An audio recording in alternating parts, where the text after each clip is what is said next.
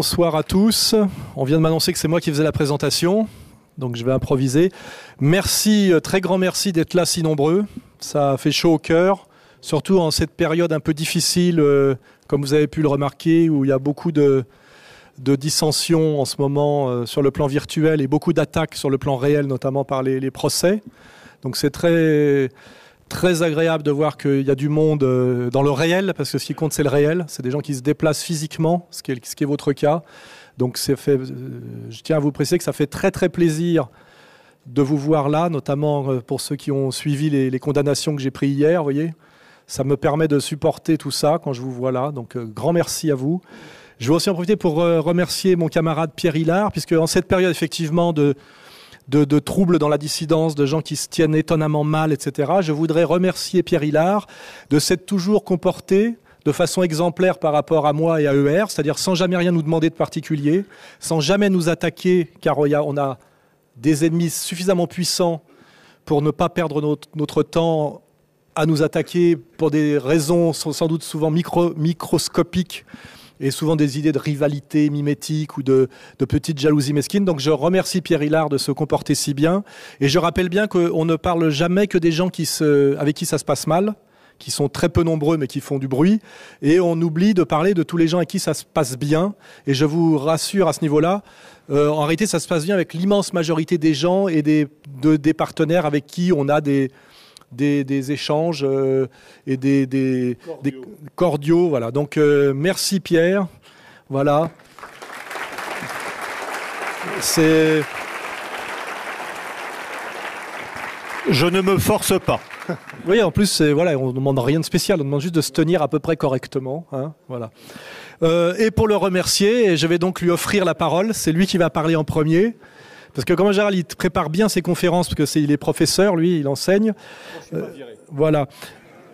Donc on va faire comme ça. Il va, il va, il va, il va faire sa conférence. Moi, j'en profite pour noter les idées qui me viennent quand il parle. Ça me permet de faire après, dans un deuxième temps, une intervention pas trop longue sur des, points qui me sont venus. Et après, on gardera un peu de temps pour les dédicaces, ce qui permet aussi à nos camarades de la section euh, lyonnaise, que je remercie bien évidemment, qui font un excellent travail. Euh, même si je, je, suis, comment dirais-je, triste de l'absence de je crois qu'il y a des problèmes de santé, que je veux saluer, qui n'est pas là ce soir, qui m'a dit je ne viendrai pas parce que je ne veux pas parasiter le travail de mes camarades, alors que je n'ai rien fait. Une humilité qui le, plus qu'il honore. Je, lui ai dit viens, viens, à tout, mais il n'a pas voulu.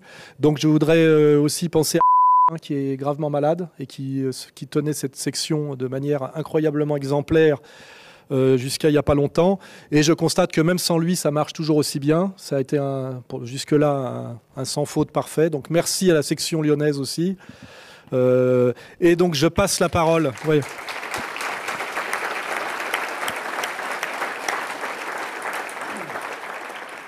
Je vous demande, oui, juste de nous signaler le moment où il faudra qu'on s'arrête de parler, parce qu'on aime on parle facilement et on aime bien ça, surtout moi, pour qu'on laisse du temps pour les signatures, ce qui vous permet aussi, euh, je sais, de vendre des bouquins, ce qui permet aussi de remplir un peu les caisses de la section lyonnaise.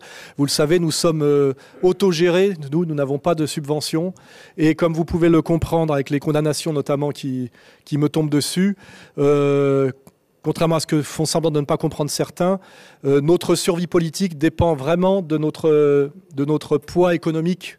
Il est évident aujourd'hui que le combat est là, c'est-à-dire que le système essaye de, monter le niveau de, condamnation jusqu'à ce que, que, nous ne puissions plus fonctionner, en tout cas moi. Hein, euh, voilà. D'ailleurs, je, je, précise que là, je suis sous le coup d'une condamnation à trois mois de prison, puisque, puisque je dois payer 100, 100 euh, jours amende à 100 euros, et que si je ne les paye pas, je ferai donc 100 jours de prison. Et qu'il n'est pas question, bien évidemment, que je les paye, car même si vous donnez de l'argent ce soir, ça n'ira pas à ces gens-là, je vous en fais le serment. Voilà. Merci à vous. Euh,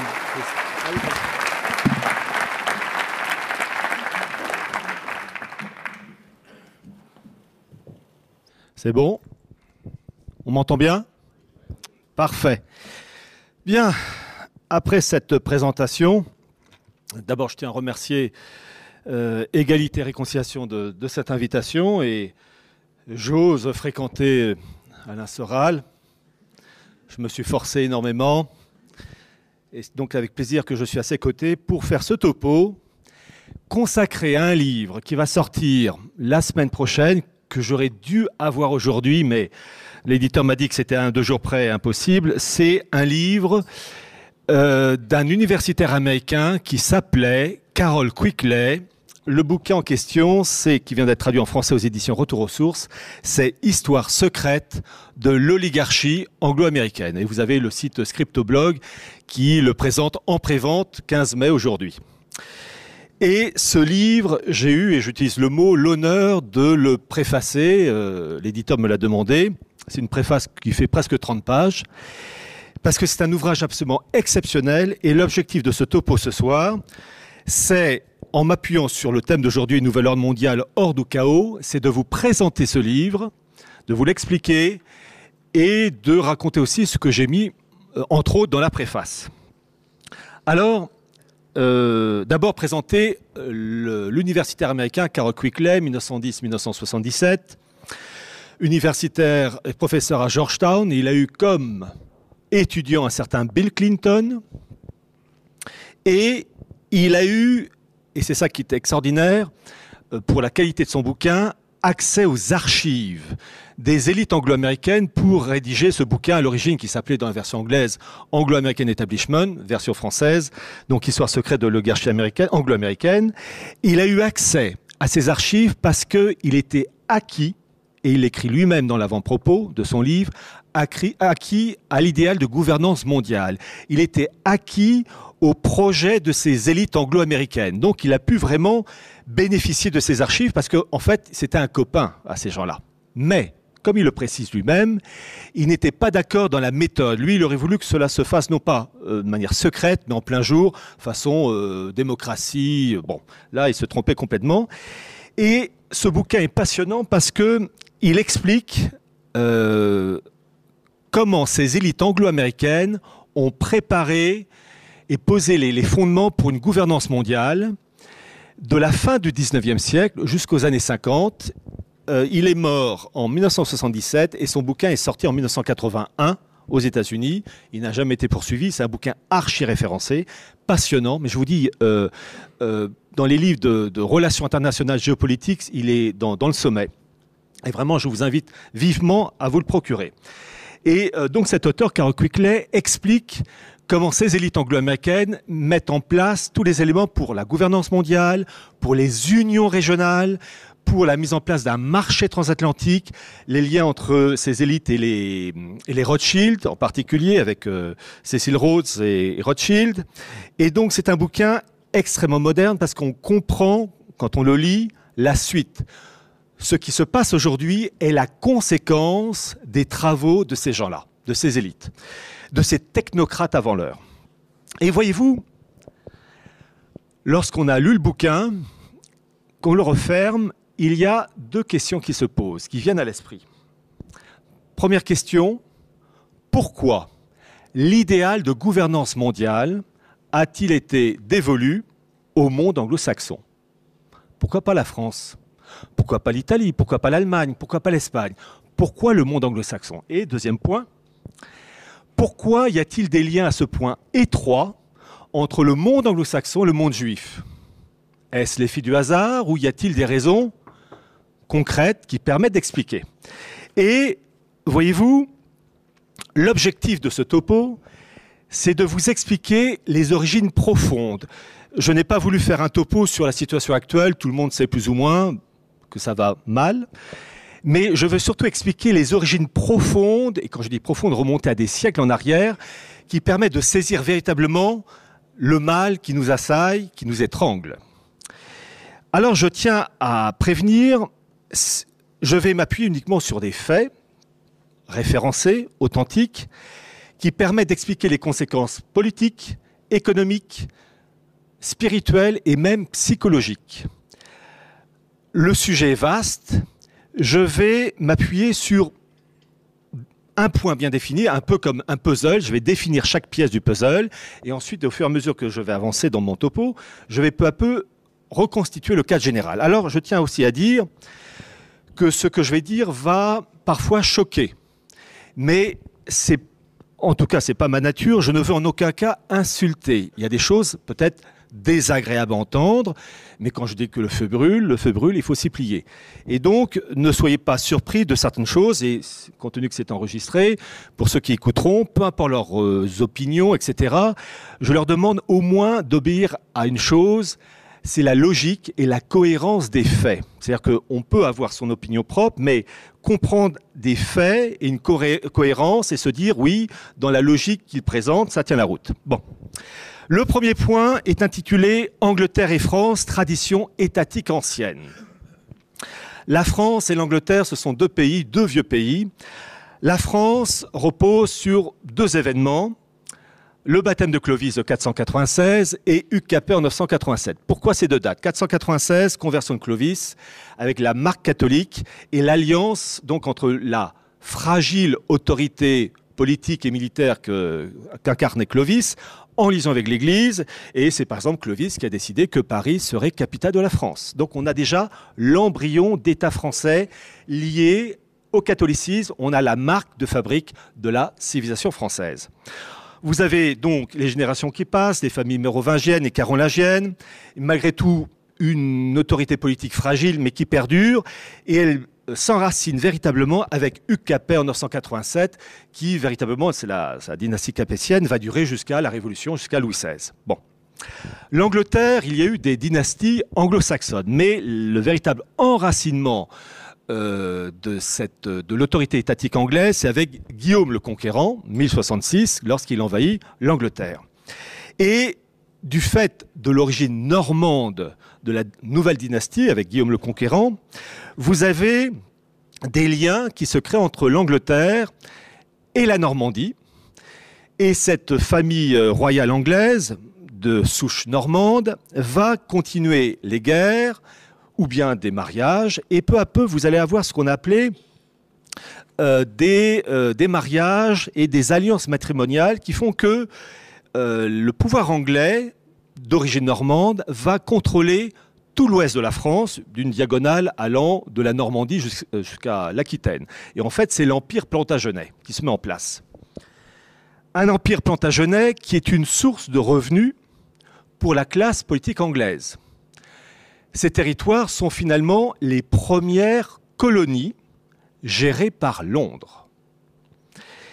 Et dans cette histoire, on arrive au début du XIIIe siècle, on a le roi d'Angleterre Jean Santerre qui veut étendre ses conquêtes euh, continentales et il va s'allier avec euh, l'empereur euh, du Saint-Empire romain germanique, Othon IV, pour avoir la peau du roi de France, Philippe Auguste.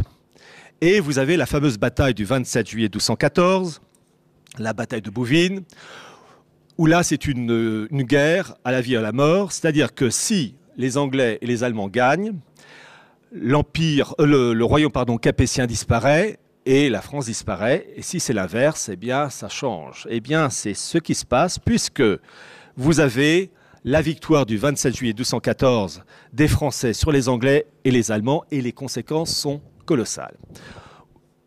La première conséquence, c'est que l'empereur du Saint-Empire romain germanique, Othon IV, s'enfuit, il va être destitué. Donc le Saint-Empire romain germanique prend une claque terrible l'autorité politique royale française s'affermit. Et c'est d'ailleurs le réveil du nationalisme français, puisque les paysans français de l'époque euh, ont soutenu le roi. Mais les conséquences pour l'Angleterre sont terribles.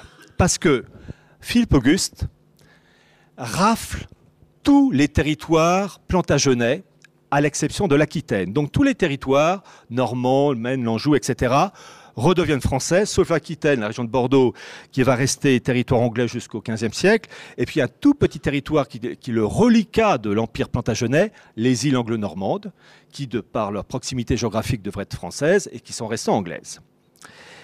Et c'est une catastrophe pour le roi d'Angleterre et pour les barons anglais, la, la haute noblesse anglaise, car la perte de ces colonies, c'est une perte de revenus. Il n'y a plus de fric. On va commencer à toucher du doigt des choses importantes.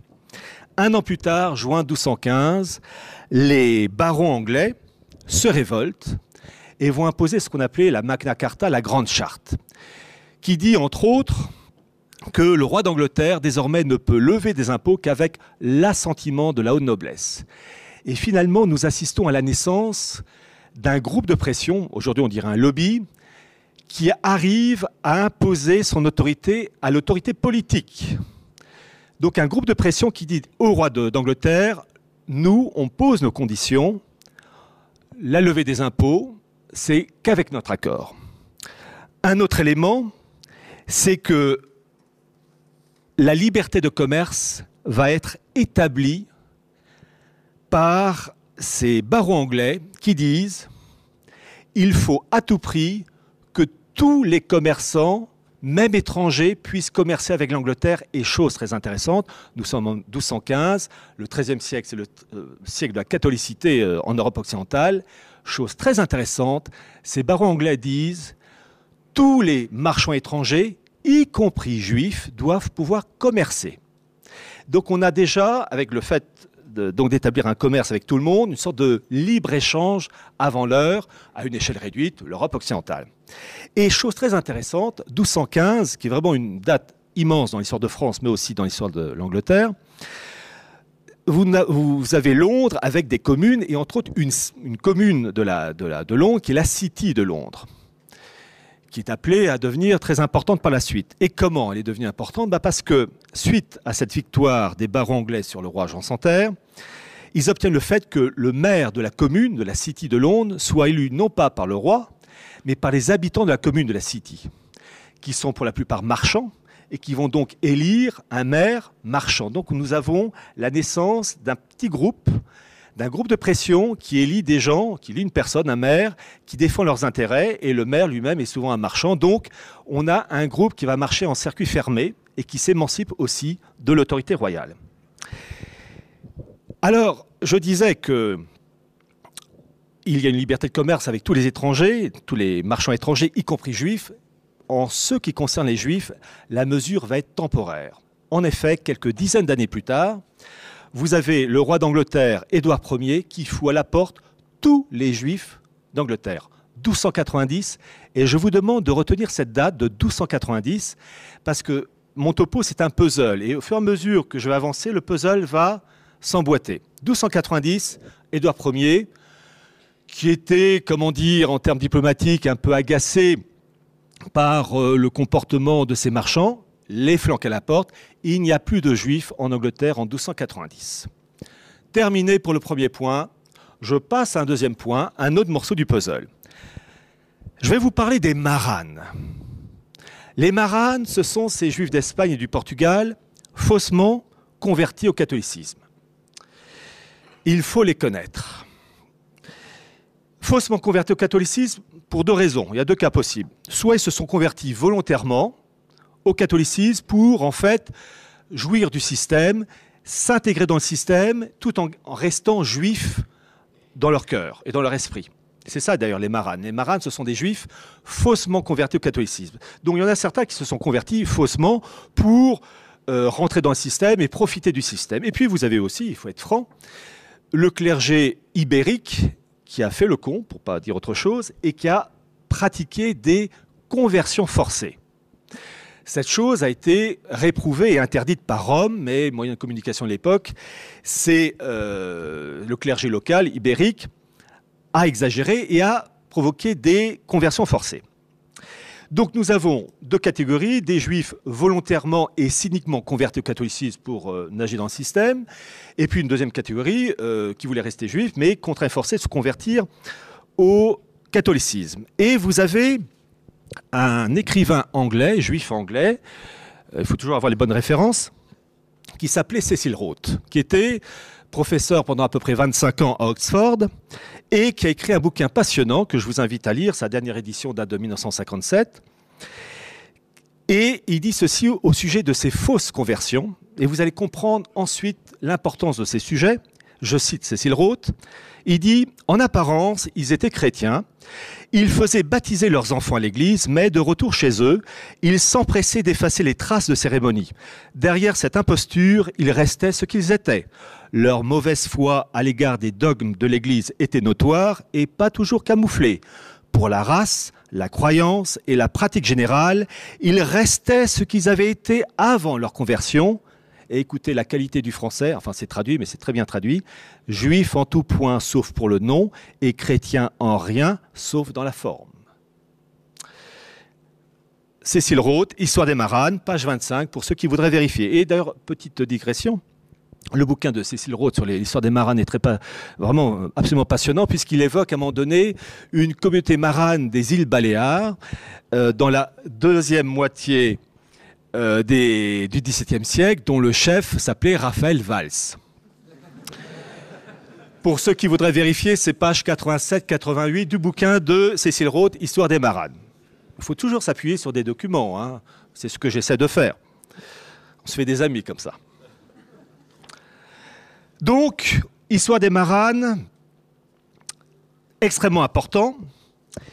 Et du, compte tenu du rôle important des communautés juives dans la péninsule ibérique et des fausses conversions, le pouvoir politique espagnol s'énerve en raison du double jeu, des problèmes en tout genre, et vous avez la fameuse expulsion des juifs et de nombreux maranes en 1492 avec le fameux décret de l'Alhambra, donc expulsion des juifs et des maranes, de nombreux maranes, et il y a une chose que vous devez savoir, c'est que ces maranes expulsés, ces juifs, maranes et redevenaient juifs ensuite, qui se sont retrouvés dispersés en Europe ou bien dans l'Empire ottoman, ont joué un rôle capital, énorme dans l'histoire du monde, de l'Empire ottoman et de l'Europe. Je ne vais vous citer que deux exemples, tirés toujours de l'ouvrage de Cécile Roth, Histoire des Maranes.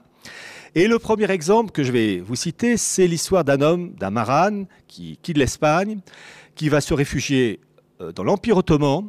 On est au XVIe siècle. Il travaille pour Soliman le Magnifique et son fils Selim. Il est extrêmement puissant. Certains même ont dit que c'était lui le vrai patron et non pas Soliman le Magnifique. Il était à la tête d'un empire commercial. Il est né en 1524, mort en 1579.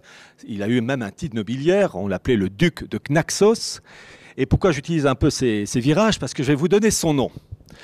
Je vous prie de me croire que je n'invente rien, je ne fais que reprendre ce que j'ai lu dans le bouquin de Cécile Roth. Ce marin s'appelait Joseph Nazi. Je ne fais que reprendre. Duc de Knaxos. Bon, il, donc, il est à la tête d'un empire commercial extrêmement puissant. Il travaille au service de Soliman le Magnifique. Et, ayant quitté l'Espagne, il a, ce qu'on dirait aujourd'hui, il a la haine à l'égard des cathos. Bon. L'importance de cet homme et son influence énorme dans deux domaines. Le premier, il va mettre toute sa puissance financière pour permettre l'indépendance des Pays-Bas. Les Pays-Bas faisaient partie de l'Empire espagnol. On parlait des Pays-Bas espagnols. Cet homme-là met toute sa puissance financière, avec les relais qui vont avec, pour favoriser l'indépendance des Pays-Bas, qu'on va appeler à un moment donné les Provinces Unies. Indépendance acquise en janvier 1579 avec le nom Union d'Utrecht. Donc vous vous rendez compte de la puissance du bonhomme qui arrive à casser une partie de l'Empire espagnol, puisque une partie se détache et devient indépendante pour devenir un pays, les Pays-Bas, enfin Provinces Unies à l'époque. Et pourquoi je dis ça? Pas parce que les Juifs qui ont été expulsés d'Espagne vont peu à peu, au fil des générations, se réfugier aux Pays-Bas. Et au XVIIe siècle, ces Pays-Bas, Provinces Unies, vont devenir le foyer du maranisme, le foyer des maranes.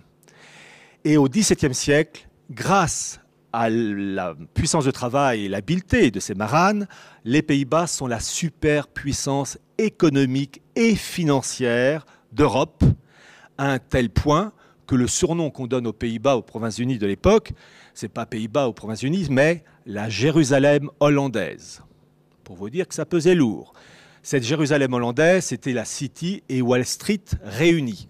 Et si cette chose a pu se faire, c'est grâce à ce Joseph Nazi, qui a vraiment posé les jalons. Et le deuxième exemple que je peux vous citer pour vous montrer l'influence de cet homme, c'est que, outre son action en faveur donc de l'indépendance des Pays-Bas, qui donc devient un foyer du maranisme dans les années qui viennent, euh, ce Joseph Nazi va favoriser l'émigration des Juifs en Palestine. À l'époque, l'Empire ottoman couvrait, outre la Turquie actuelle, une bonne partie de la péninsule arabique. Et ce Joseph Nazi va favoriser l'émigration juive en Palestine du côté de Tibériade. Et d'ailleurs, il aura même un surnom, on va l'appeler le Seigneur de Tibériade. Du côté de Tibériade et de la ville de Safed. Et Safed, c'est pas n'importe quel patelin, c'est le grand foyer de la Kabbale juive où se trouvait entre autres Isaac Luria, euh, Cordovero, etc. Alors, la Kabbale juive, j'en parlerai dans un autre point. Mais voyez l'importance du bonhomme. Ce qui fait qu'il est possible de dire que ce Joseph Nazi, c'est lui le véritable ancêtre du, du sionisme. C'est pas Théodore Herzl. Le véritable ancêtre du sionisme, c'est Nazi. Bon.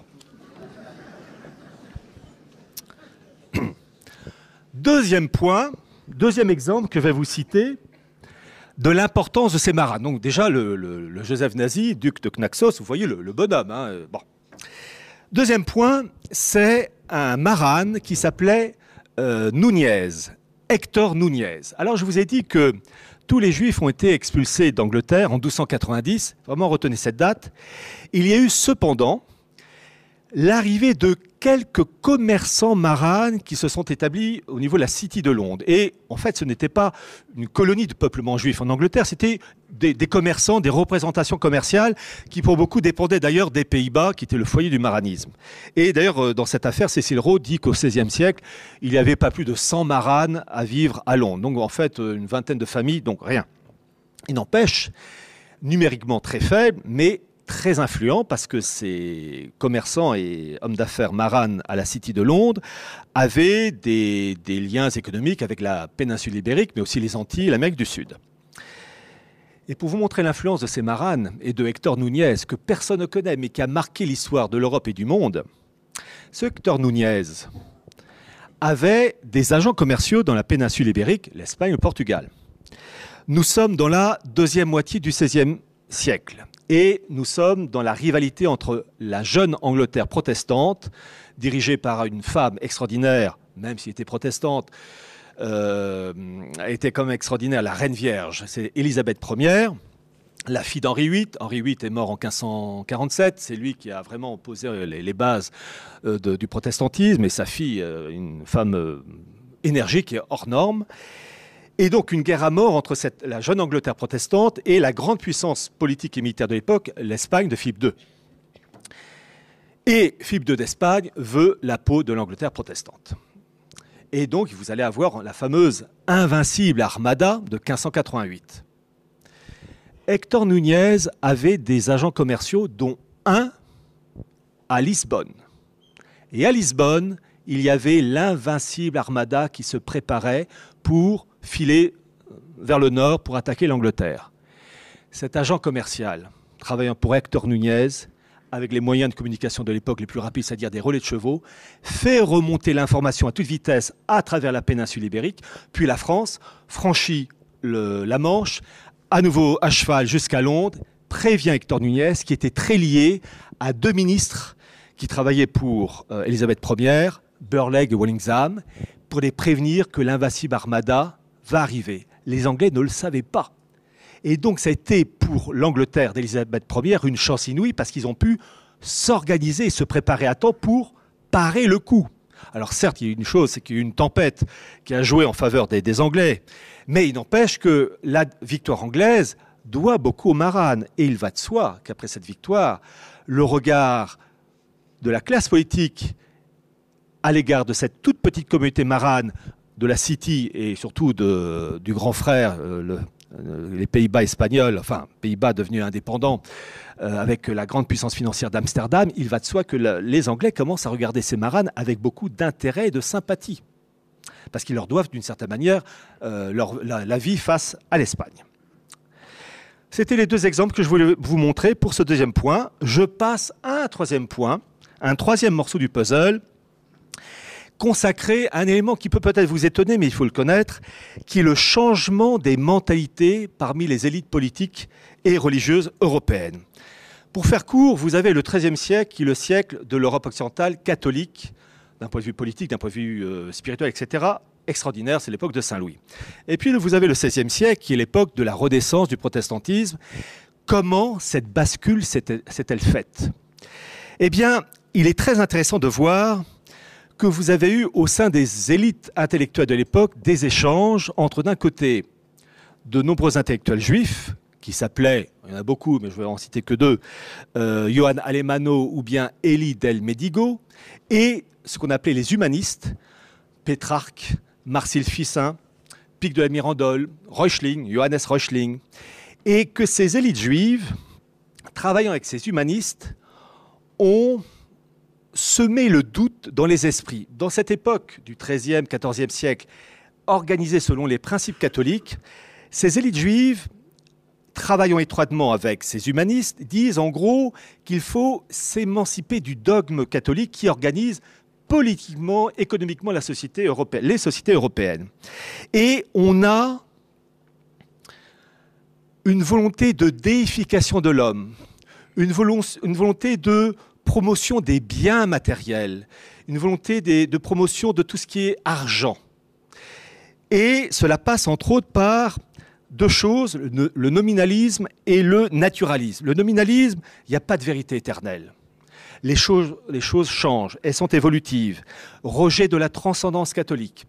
Avec le naturalisme, qui est pas de révélation issue du, Christ en tant que Messie, etc., sur lequel euh, se reposaient toutes les sociétés européennes. Vous avez le doute euh, qui s'instaure dans les esprits au sein des élites, des élites européennes en liaison avec ces élites euh, juives.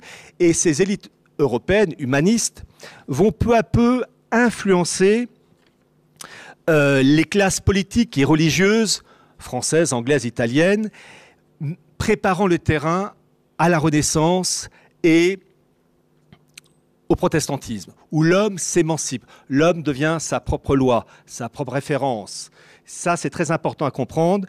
Euh, le, monde juif, les élites juives, travaillant étroitement avec ces humanistes, ont créé ce doute et cette bascule avec l'idée de promotion euh, des biens matériels. Et je vous rappelle que dans le protestantisme, il est dit que euh, l'homme qui réussit matériellement est bien vu de Dieu.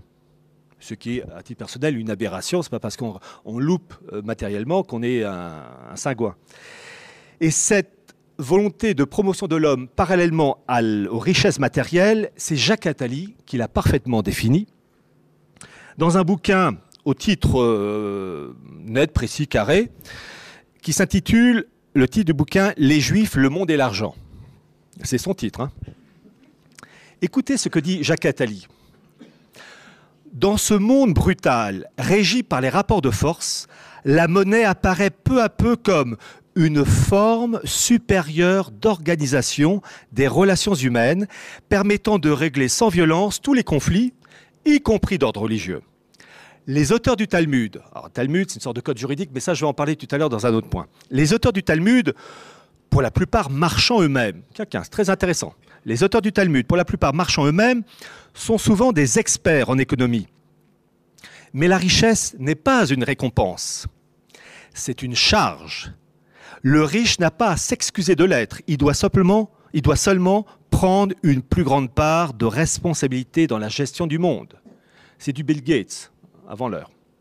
Et c'est très intéressant de voir ça, parce que le bouquin de Carol Quickly, Histoire secrète de l'oligarchie anglo-américaine, en fait, ces élites anglo-américaines s'appuient directement sur euh, cette influence des auteurs du Talmud avec les élites européennes.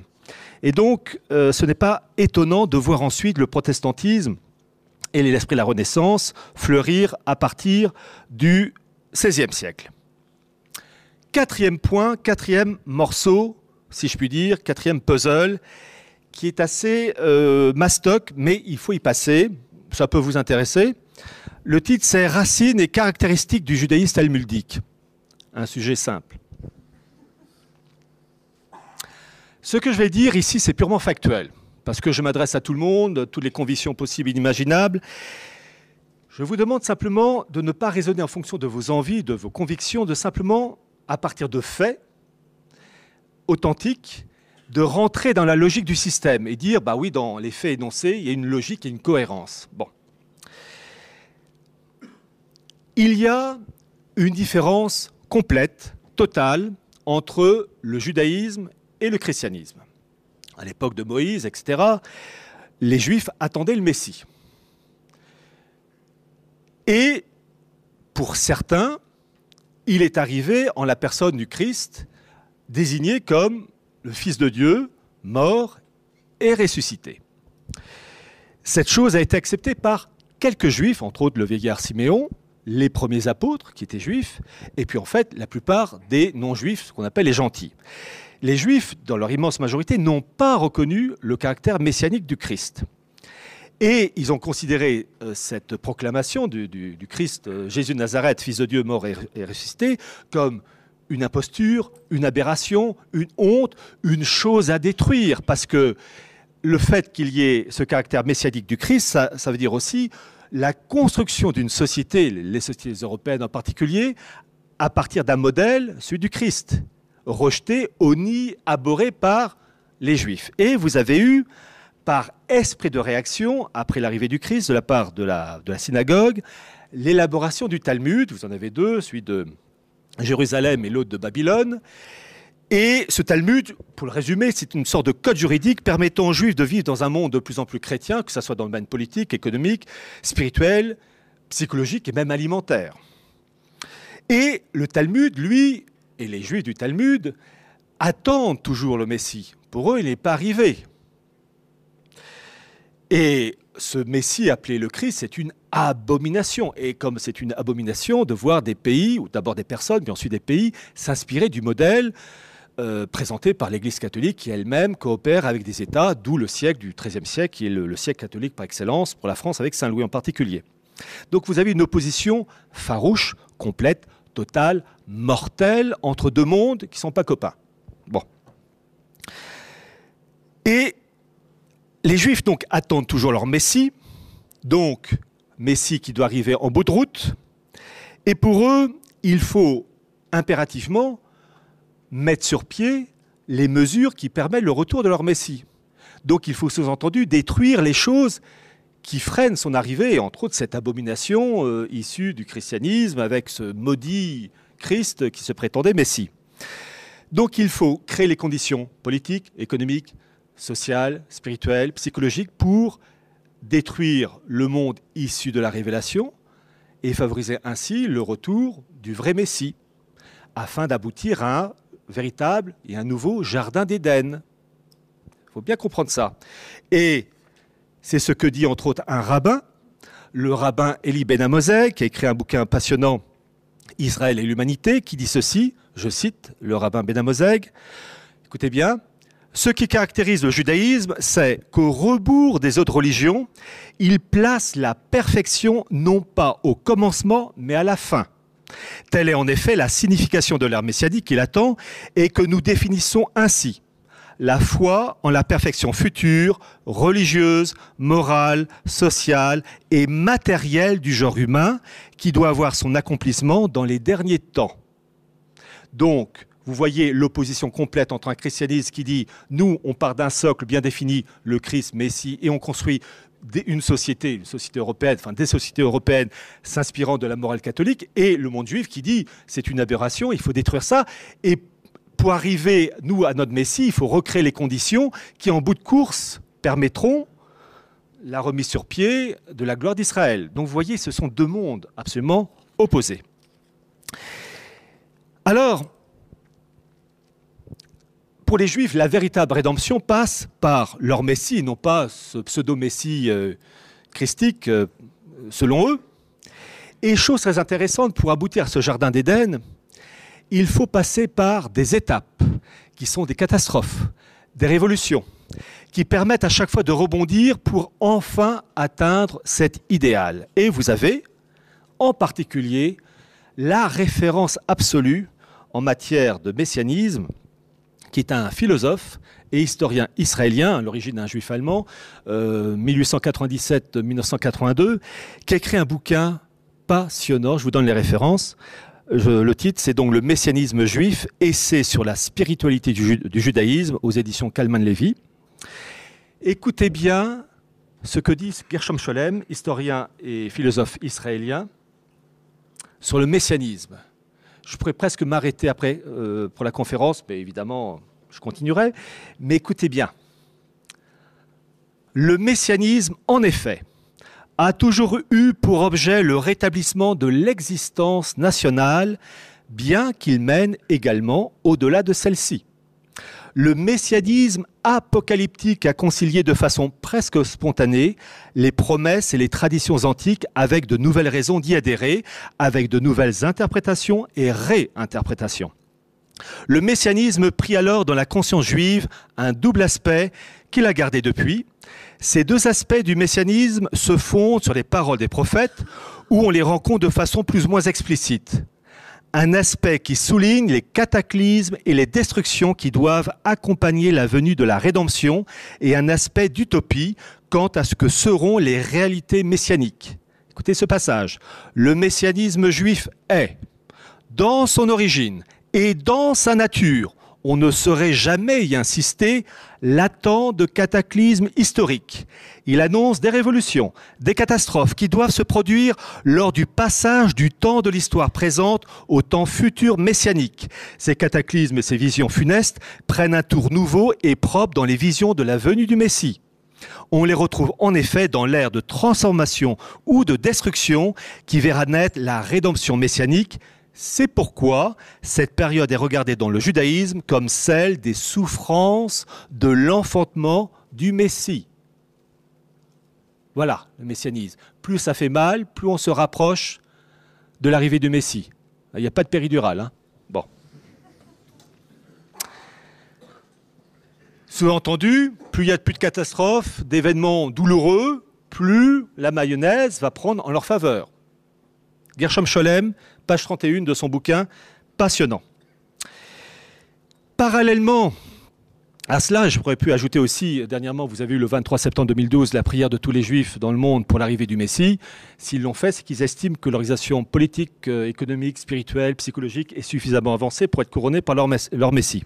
23 septembre 2012. Euh, S'ils l'ont fait, c'est qu'ils estiment qu'ils sont sur le point de réussir. Euh, d'un point de vue strictement catholique, ça s'appelle appeler l'antéchrist. Bon. Parallèlement au Talmud, vous avez la Kabbale. Qu'est-ce que la Kabbale? Eh ben, je suis feignant. Je vais donner la définition de Gershom Scholem. Bon. Dans son bouquin, La Kabbale et sa symbolique. La Kabbale, je cite Gershom Scholem, la Kabbale, littéralement transmission, à savoir la transmission des choses divines concerne la mystique juive. Donc en fait, la, la Kabbale, c'est l'interprétation ésotérique du judaïsme regroupant des spéculations métaphysiques sur Dieu, l'homme et l'univers.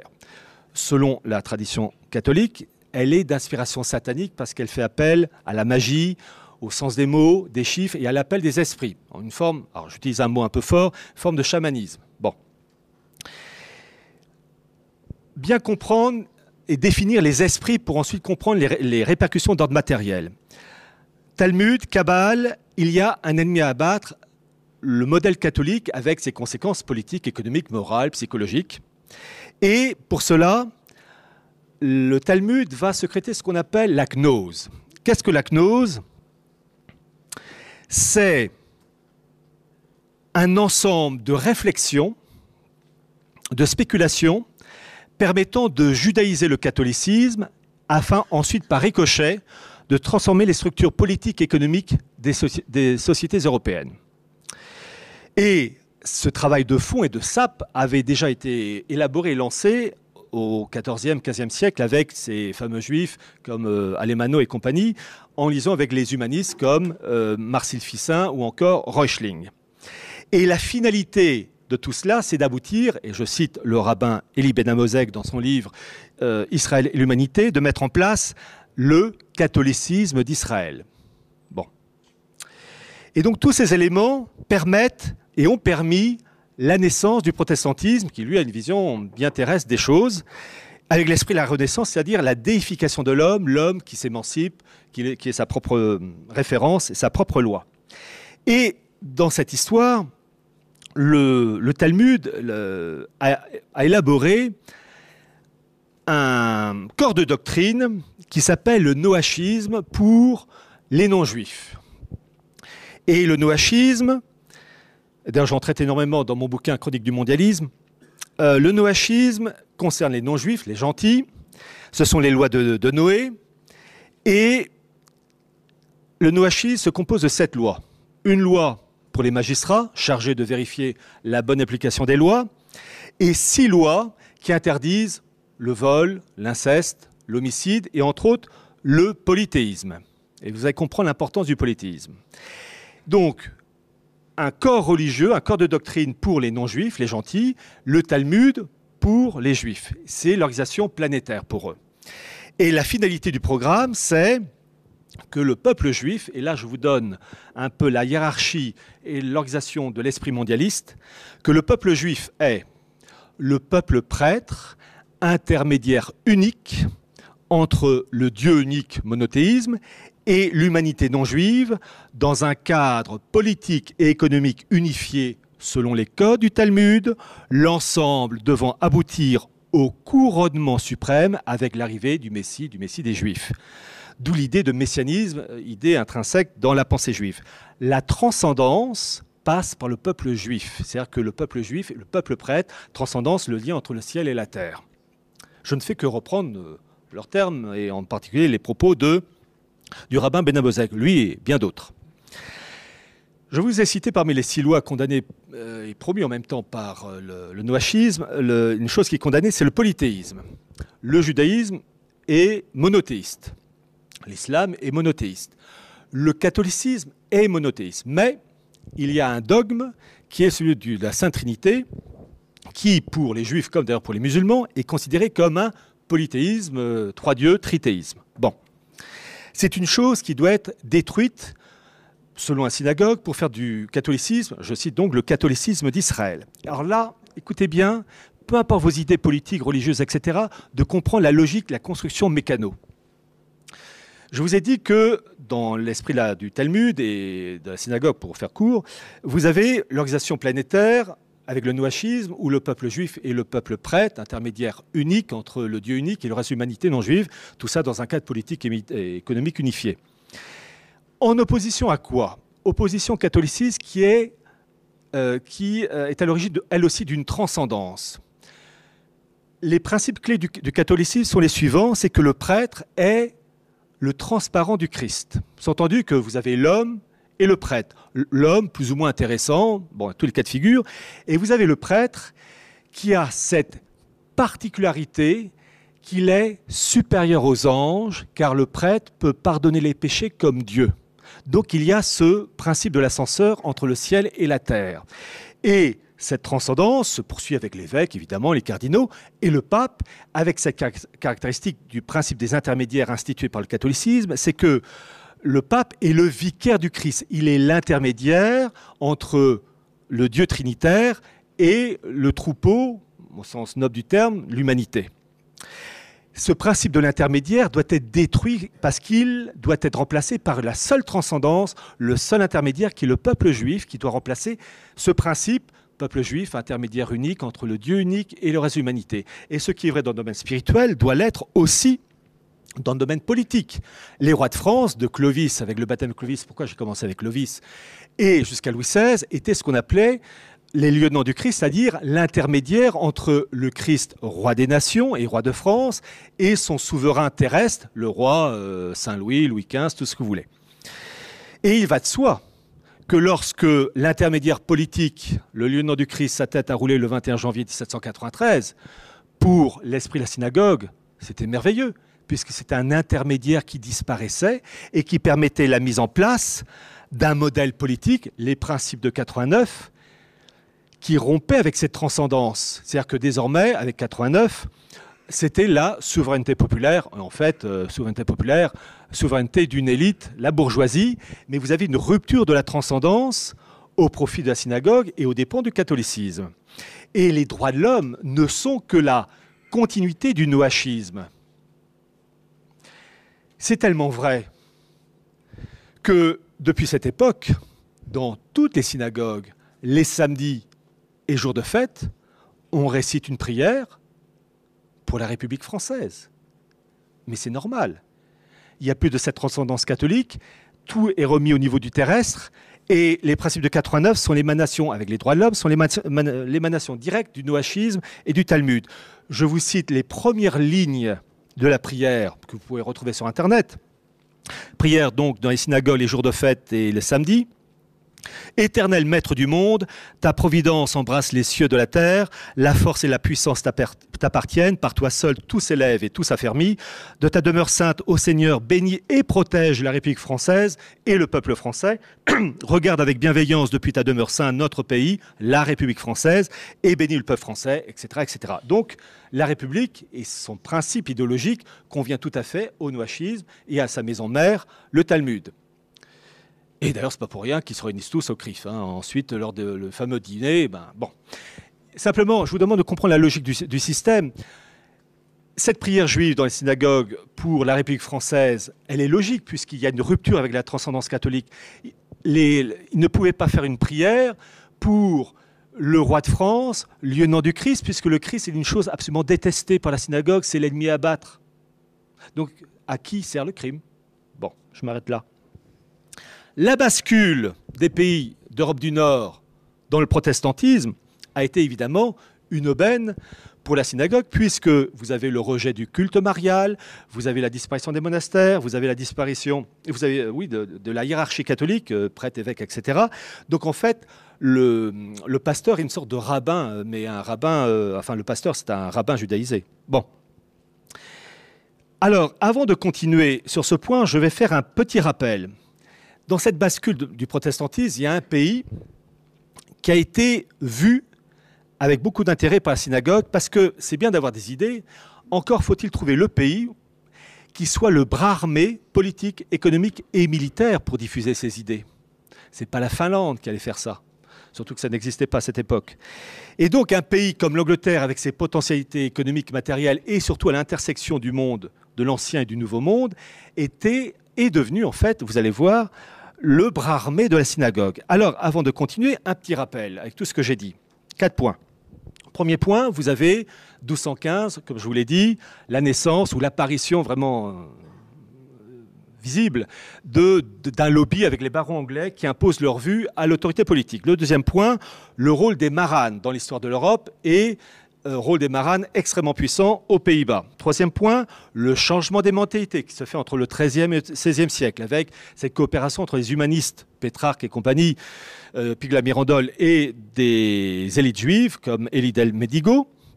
Et le quatrième point, vous avez euh, cette volonté de la synagogue d'imposer un modèle politique pour les juifs, politique économique pour les juifs, mais aussi un modèle pour les non-juifs avec le noachisme, avec, en bout de course, l'idée de messianisme.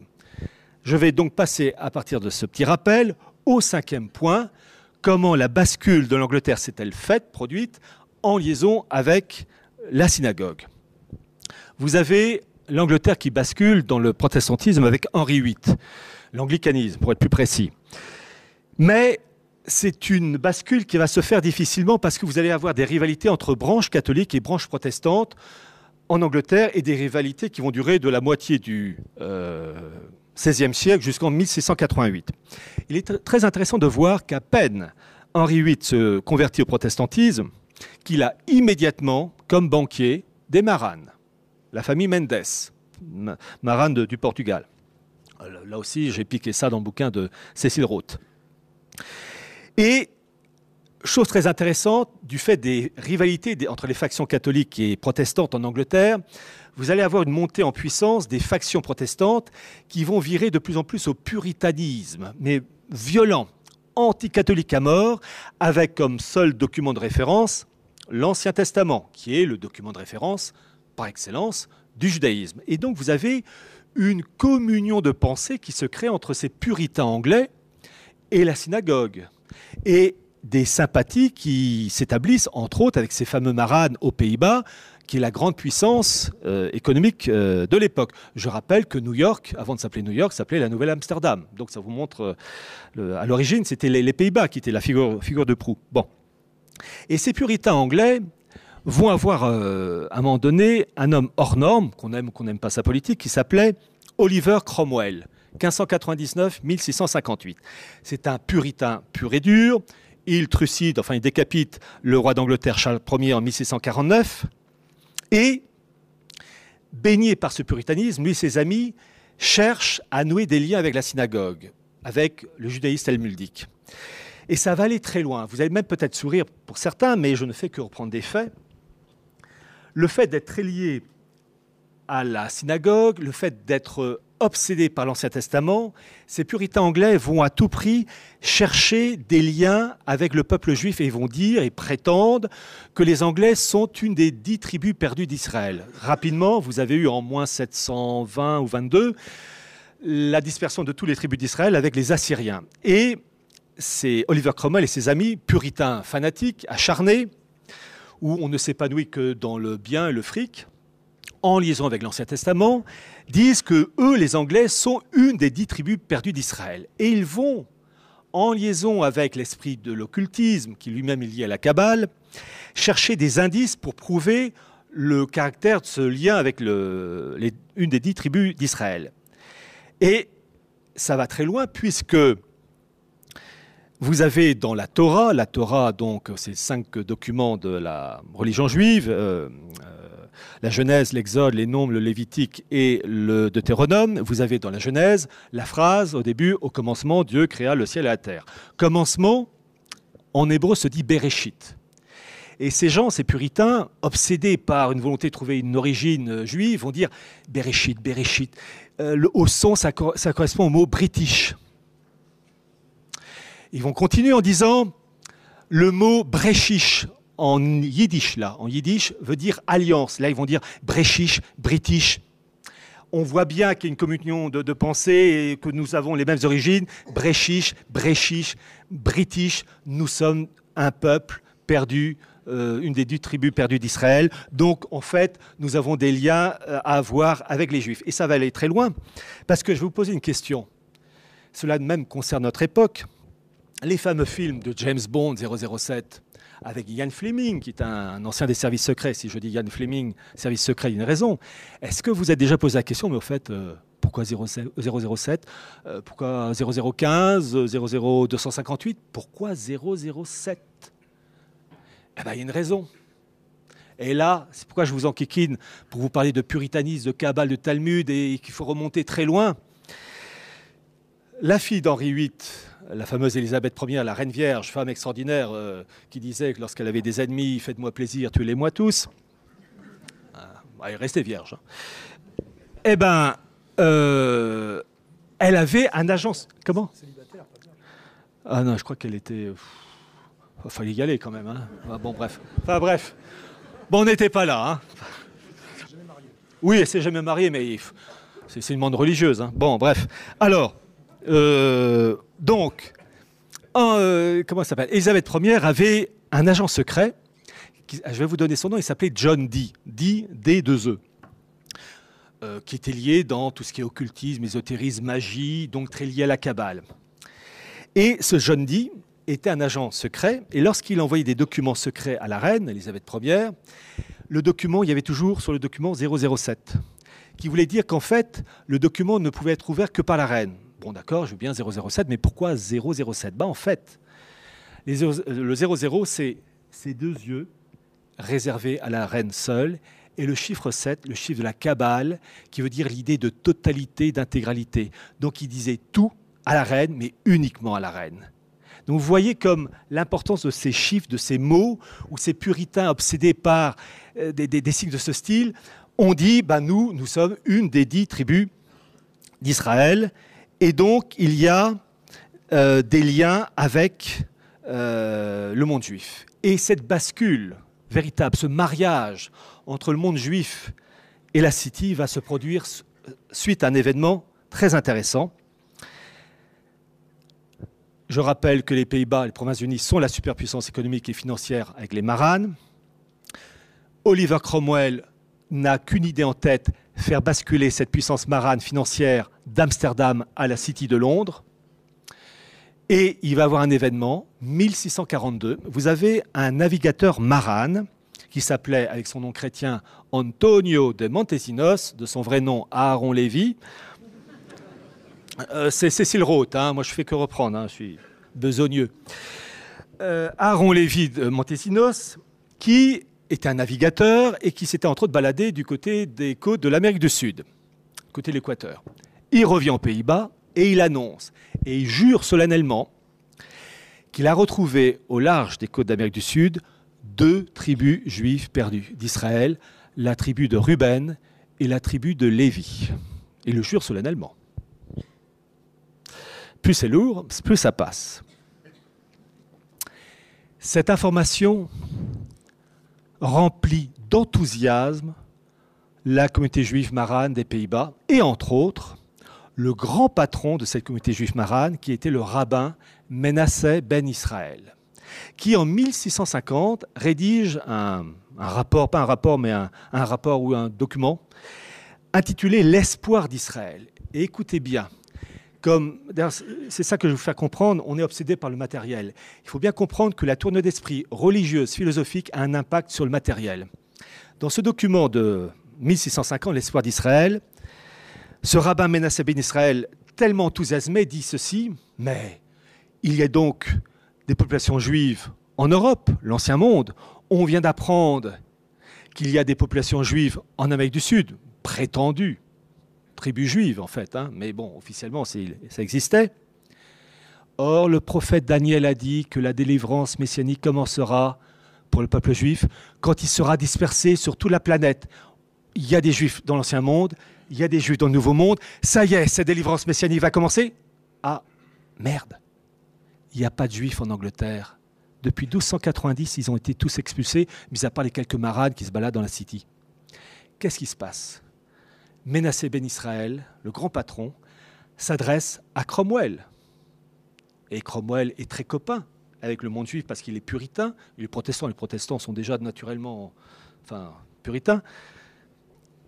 Il s'appuie sur l'Ancien Testament, texte, euh, document de référence pour les juifs, et Ménassé Ben Israël demande au Conseil d'État anglais en octobre 1651 le retour et le peuplement juif en Angleterre. Des délibérations ont lieu. Il y a même Menasseh Ben Israël qui va aller en Angleterre. Et en 1656, Cromwell donne son accord. Les Juifs peuvent revenir en, peuvent venir en, en, Angleterre, à la City de Londres en particulier. Et donc vous avez toute la bascule des Pays-Bas d'Amsterdam, direction la City. Vous avez un véritable déménagement qui se fait sur plusieurs années, où les Pays-Bas perdent leurs prérogatives et le fief qui représentait le fief du maranisme, au profit du monde anglais. Et nous assistons donc à ce moment-là, à partir de 1656, à une véritable alliance judéo-anglo-protestante euh, sur fond de messianisme juif. Et ça va aller avec le couronnement définitif, avec l'installation définitive d'une dynastie protestante en 1688 avec Guillaume III d'Orange, qui avait été financé par les Juifs portugais, entre autres un, qui s'appelait Suasso de la Haye, qui va payer 2 millions de florins or pour permettre à cette dynastie protestante de s'établir à Londres avec l'installation des Maranes. Nous avons là la naissance de cette fameuse alliance judéo-anglo-protestante sur fond de messianisme juif. Et ce que nous connaissons aujourd'hui est la conséquence de ces préparations qui se sont étalées sur des siècles. C'était l'avant-dernier point. Je vais terminer avec le sixième et dernier point, intitulé Tous ces éléments sont couronnés par la volonté d'accélérer ce messianisme en liaison avec l'oligarchie anglo-saxonne. Je vous ai parlé du Talmud, nouachisme, messianisme, qui est en fin de course. Et donc, le messianisme est une idée intrinsèque du, Talmud. Et il est dit euh, que ce messianisme doit permettre donc l'arrivée du fameux Messie des Juifs. Et vous allez avoir ce qu'on appelait entre guillemets des hérésies juives au XVIIe et XVIIIe siècle, avec celui du XVIIe qui s'appelait Sabbat Aesvi, et le deuxième au XVIIIe, Jacob Frank, qui, eux vont, inaugurer, euh, dire une autre étape, puisqu'ils vont dire, ce Messie, ne peut arriver que par des étapes avec des souffrances, des révoltes, des révolutions, des catastrophes. Eh bien, à nous d'accélérer l'arrivée de ce Messie en mettant de l'huile sur le feu. Cela s'appelle, et je cite leur expression, la rédemption par le péché, la rédemption par le chaos. Plus on fait le mal, plus on accélère l'arrivée d'un bien. C'est tordu, mais c'était eux. Hein. Et pour cela, je vais vous citer un court passage de ce Jacob Frank, 18e siècle, dans le livre de Charles Novak, Jacob Frank, le faux Messie. Écoutez bien, il était vraiment tordu le mec, mais bon, je ne fais que citer. Elle, sans entendu la religion, n'a pas été donnée au sage et à l'homme instruit, mais à moi, un ignorant, car le sage élève son regard vers le ciel, où il n'y a rien à voir, alors que je regarde vers la terre et vois ce que Dieu a fait. Je suis venu abolir toutes les lois et les religions et apporter la vie au monde. Ne croyez pas que seuls les juifs doivent, doivent être sauvés. À Dieu ne plaise, tout le genre humain doit l'être. Pour monter bien haut, il faut d'abord descendre bien bas avec donc sublimation, du vice.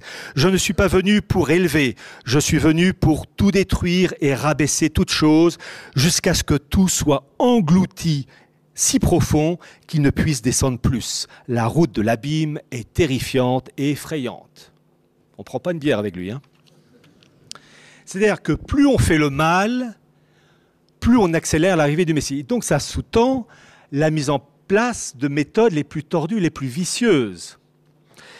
Et Jacob Frank, lui et ses amis, on est en Pologne au XVIIIe siècle, entre 10 et 20 000, enfin 10 000, entre 10 000 et 20 000 personnes vont se convertir faussement au catholicisme, tout en, en conservant en eux leurs caractéristiques juives. En fait, ce sont des maranes, d'une certaine manière. Chose qui a déjà existé avec ces juifs faussement convertis à l'islam au XVIIe siècle avec sa bataille qu'on appelait des domnais. Et pour cela, bah, je vais citer encore Gershom Scholem, qui disait, toujours dans son bouquin Le messianisme juif, en 1683, plusieurs centaines de familles se convertirent en masse à Salonique. Elles constituèrent la base de ce que les Turcs appelèrent domnais, littéralement apostats. Les membres de cette secte sabbatéenne se présentaient en public comme des musulmans, mais ils demeurèrent toute leur vie crypto-juifs, imitant ainsi bataille Sfi. Donc vous voyez cette duplicité du Maran qui touche, qui a touché l'Espagne, enfin le monde ibérique, qui a touché le monde catholique et qui a touché le monde musulman. Et ces euh, maranes musulmans, enfin ces domnais, ont joué un rôle capital avec le comité Union et Progrès, avec les jeunes Turcs, Mustafa Kemal. Je vais reprendre. mauvaise langue. Oui. Alors, je vais citer Gershom Scholem au sujet des Domnais. Je rappelle que les Domnais ont pris le pouvoir dans l'Empire ottoman, ensuite la Turquie, mais l'Empire ottoman en 1913. Écoutez ce que disait, ce que écrivait Gershom Scholem.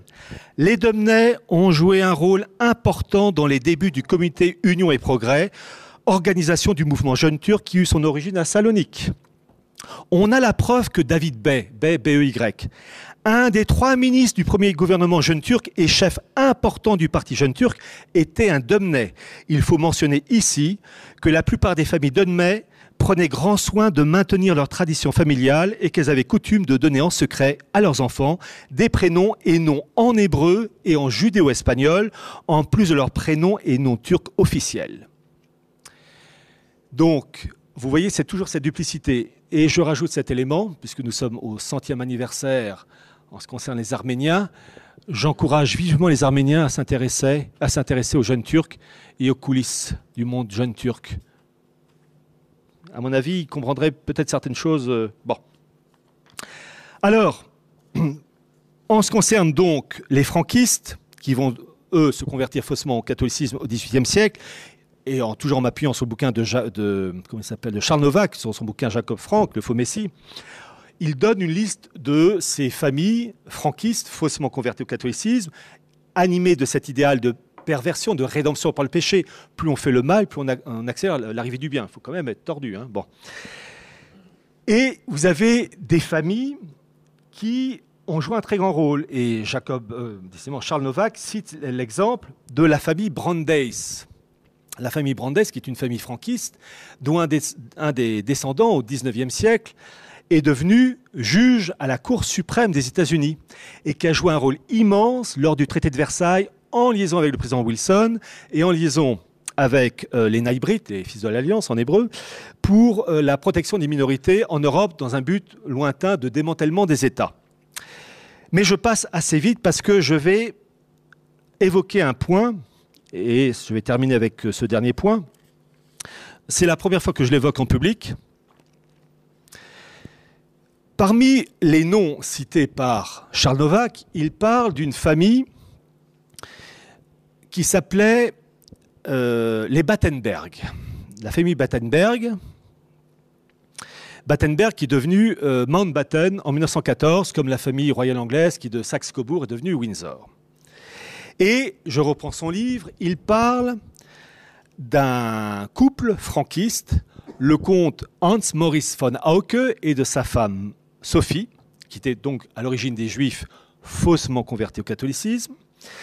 Et le comte Hans Maurice Hauke meurt en 1830 en voulant protéger le représentant du tsar, enfin le frère du tsar, le duc Constantin, je crois, euh, d'un attentat. Et c'est lui qui ramasse tout. Et c'est donc Hans Maurice Hauke qui meurt.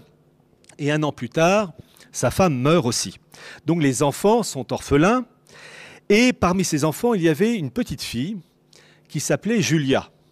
Julia Hauke. Je continue toujours en m'appuyant sur le bouquin de Charles Novak. Et cette Julia va épouser euh, le prince Alexandre de Hesse. Et de cette union naîtra, naîtront cinq enfants.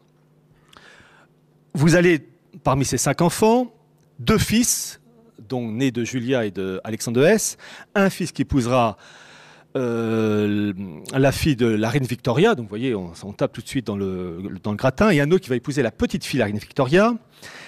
Vous avez une petite fille de Julia à donc qui s'appelait Alice de Badenberg, qui va épouser le prince André de Grèce, et de cette union naîtra le futur prince d'Édimbourg, l'époux, le mari de la reine Elisabeth II actuelle. Vous avez un petit-fils de Julia von Hauke qui s'appelait Louis de Badenberg et qui va se devenir Mountbatten, Louis Mountbatten 1900-1979 et qui a été le dernier vice-roi des Indes et qui est mort en 79, assassiné par l'IRA.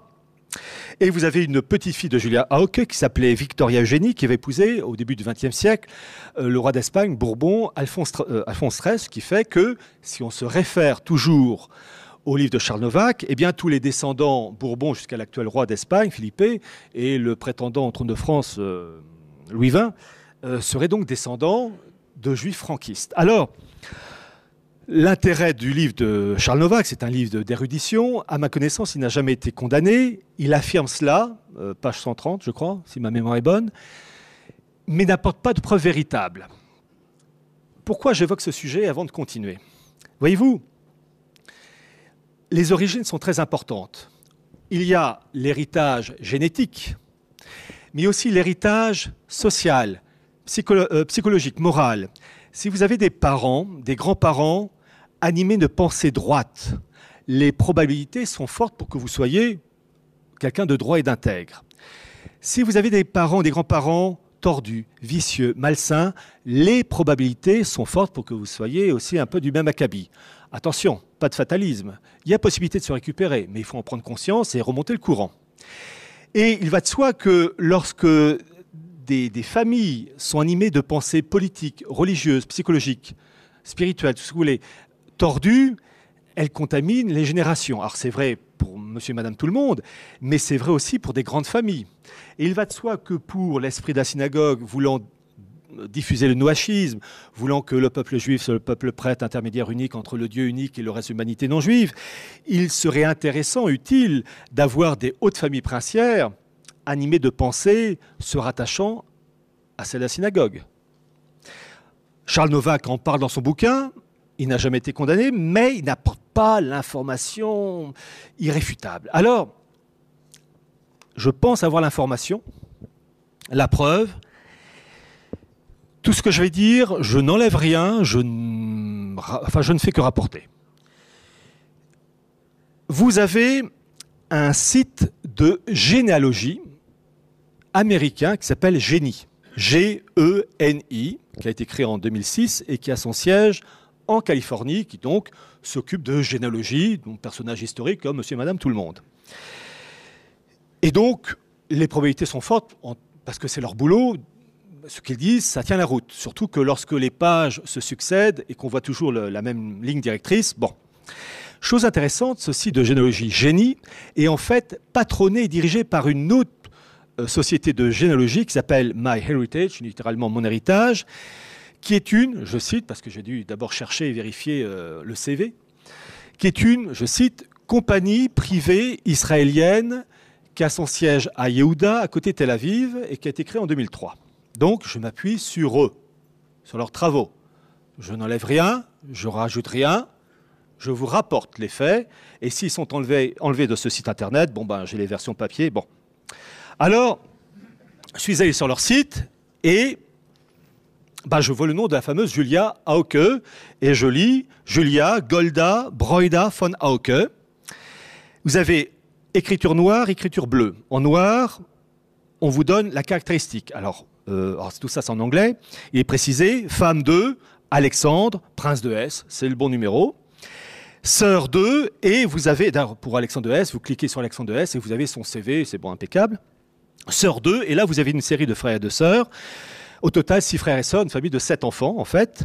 Bon, d'accord. Et je vous ai dit que les parents de Julia Hauke dans le bouquin de Charles Novak s'appelaient euh, Hans Moritz et Sophie Hauke. Ben, on regarde le nom des parents, et là, là, ça change.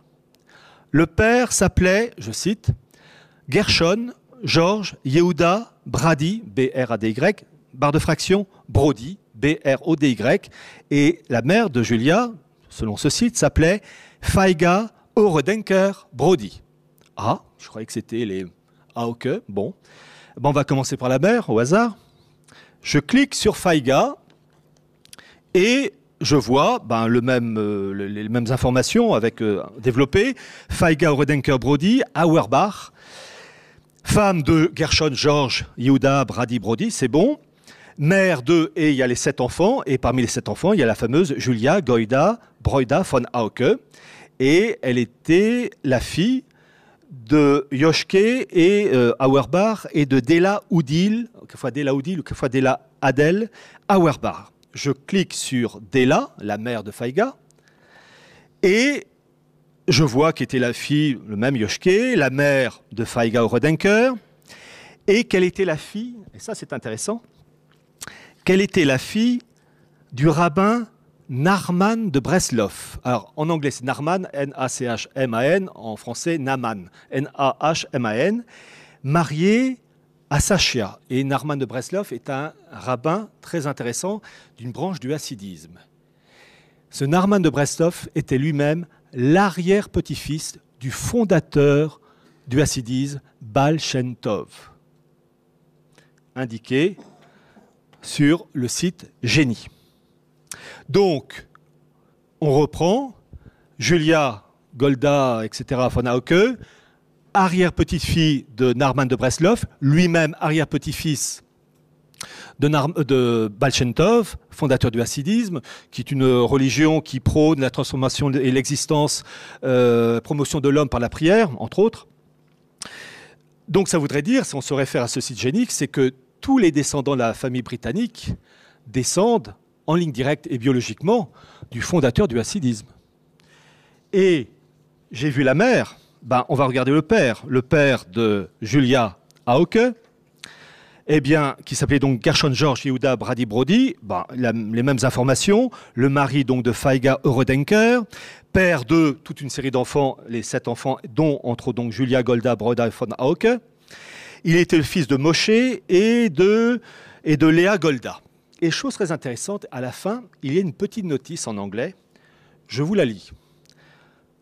Au sujet de Gershon George Yehuda Brady Brody, fils du rabbin Moshe, il prit le nom de Georges Alexandrovitch Brody et fut soldat dans l'armée du tsar. Il meurt de ses blessures suite à la guerre russo-perse en 1826. Il s'était marié avec la petite fille du rabbin Narman de Breslov. Donc on est toujours dans la logique de la cohérence de, ces textes. Il s'était marié en 1818. Sa femme meurt environ un an après lui, laissant de nombreux enfants. Les deux plus jeunes, Golda Julia et Aaron Alexander, furent adoptés par la famille von Auke, une famille catholique d'origine juive franquiste. Donc, si ce site génie patronné par MyHeritage s'est pas gouré, on a, à partir de ces informations, la preuve biologique que la famille royale d'Angleterre, liée au monde de la finance, au monde marchand, etc., est biologiquement liée à la synagogue, par ses mariages. Et pareil pour les Bourbons d'Espagne depuis Alphonse XIII. Et petite information supplémentaire pour le frère de Julia, Alexander. Là aussi, il est dit qu'il est le fils de Gershon, sa mère c'est Faiga, il est le frère donc, entre autres, de Julia Golda, etc. Et il y a une petite notice en anglais qui dit ceci sa mère meurt, donc Faiga, meurt peu de temps après sa naissance. Il fut adopté par la famille Aoke. Quand il eut environ trois ans, son père adoptif fut tué, c'est ce que je vous ai dit en 1830, en voulant sauver la vie du grand-duc Constantin de Russie. Et euh, sa mère adoptive, Sophie, euh, Sophie meurt peu de temps après. Il devient pupille du tsar, bah oui, parce que compte tenu que euh, avait sauvé la vie du tsar, sa femme morte aussi, le tsar a voulu euh, donner un avenir à leurs enfants. Et il est rajouté, il, euh, il rejoignit plus tard son grand-père Moshe, le même qu'on revoit dans d'autres papiers, pour devenir rabbin en étant secrètement franquiste. Je ne fais que reprendre ces informations, mais si ces informations du site de généalogie Génie sont bonnes, et après tout c'est leur boulot, eh bien, nous avons la preuve qu'il y a des liens très étroits entre les élites anglo-saxonnes et la synagogue via des mariages, mais aussi un mariage d'ordre spirituel et philosophique. Alors, en guise de conclusion, après ça sera Alain de Bossé, je dirais ceci, le nouvel ordre mondial est une histoire ancienne qui repose sur une mystique passant obligatoirement par des catastrophes, en gros des coups durs. Cette évolution résulte des convictions profondes d'une élite qui agit d'autant plus facilement que nous ignorons sa doctrine, ses, convictions. Croyant avoir gagné, cette élite n'hésite plus à afficher clairement ses objectifs, comme le démon d'une manière claire, le fameux livre de Carl Quickley, Histoire secrète de l'oligarchie anglo-américaine, avec une préface de votre serviteur. À partir de ces connaissances, à nous de profiter de, des travaux de ces personnages comme Carl Quickley qui se lâchent, parce que, en raison de leur orgueil, de leur vanité, ils ne voient pas qu'on peut peut-être leur donner le dernier croc en jambe qui permettrait de faire dérailler la machine. N'oublions pas une chose, et ça je pense qu'avec tout ce que j'ai raconté, je pense que vous pourriez me rejoindre sur ce point-là, toutes ces élites, depuis des siècles, ont en commun une chose, ce sont d'abord et avant tout les ennemis du genre humain. Je vous remercie.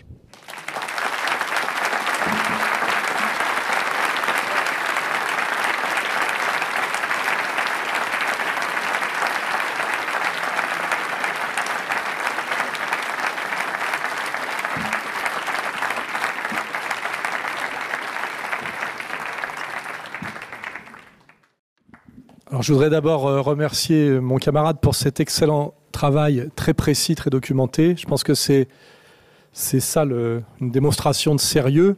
Il y a quelque chose d'inquiétant là, derrière, c'est que quand on cherche, on trouve. Hein et c'est ça qui fait très peur.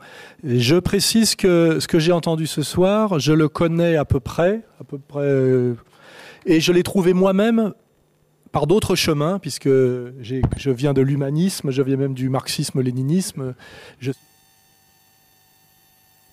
À, force de travailler, c'est-à-dire de, lire, de recouper, euh, d'intuitionner aussi, parce que souvent il y a des, choses qu'on qu qu trouve d'abord, on cherche ensuite, souvent. J'arrive à peu près au. Je ne suis pas à peu près, j'arrive à toutes ces conclusions. Et d'ailleurs, je passe mon temps encore à vérifier. Euh, tout ça, notamment, on me, dit que depuis la reine Victoria, les, les, les mâles de la couronne d'Angleterre sont considérés comme des, des, descendants directs du roi Salomon et qu'ils sont en secret systématiquement circoncis, ce qui est le cas du petit Georges, etc. Donc, euh, c'est effectivement troublant.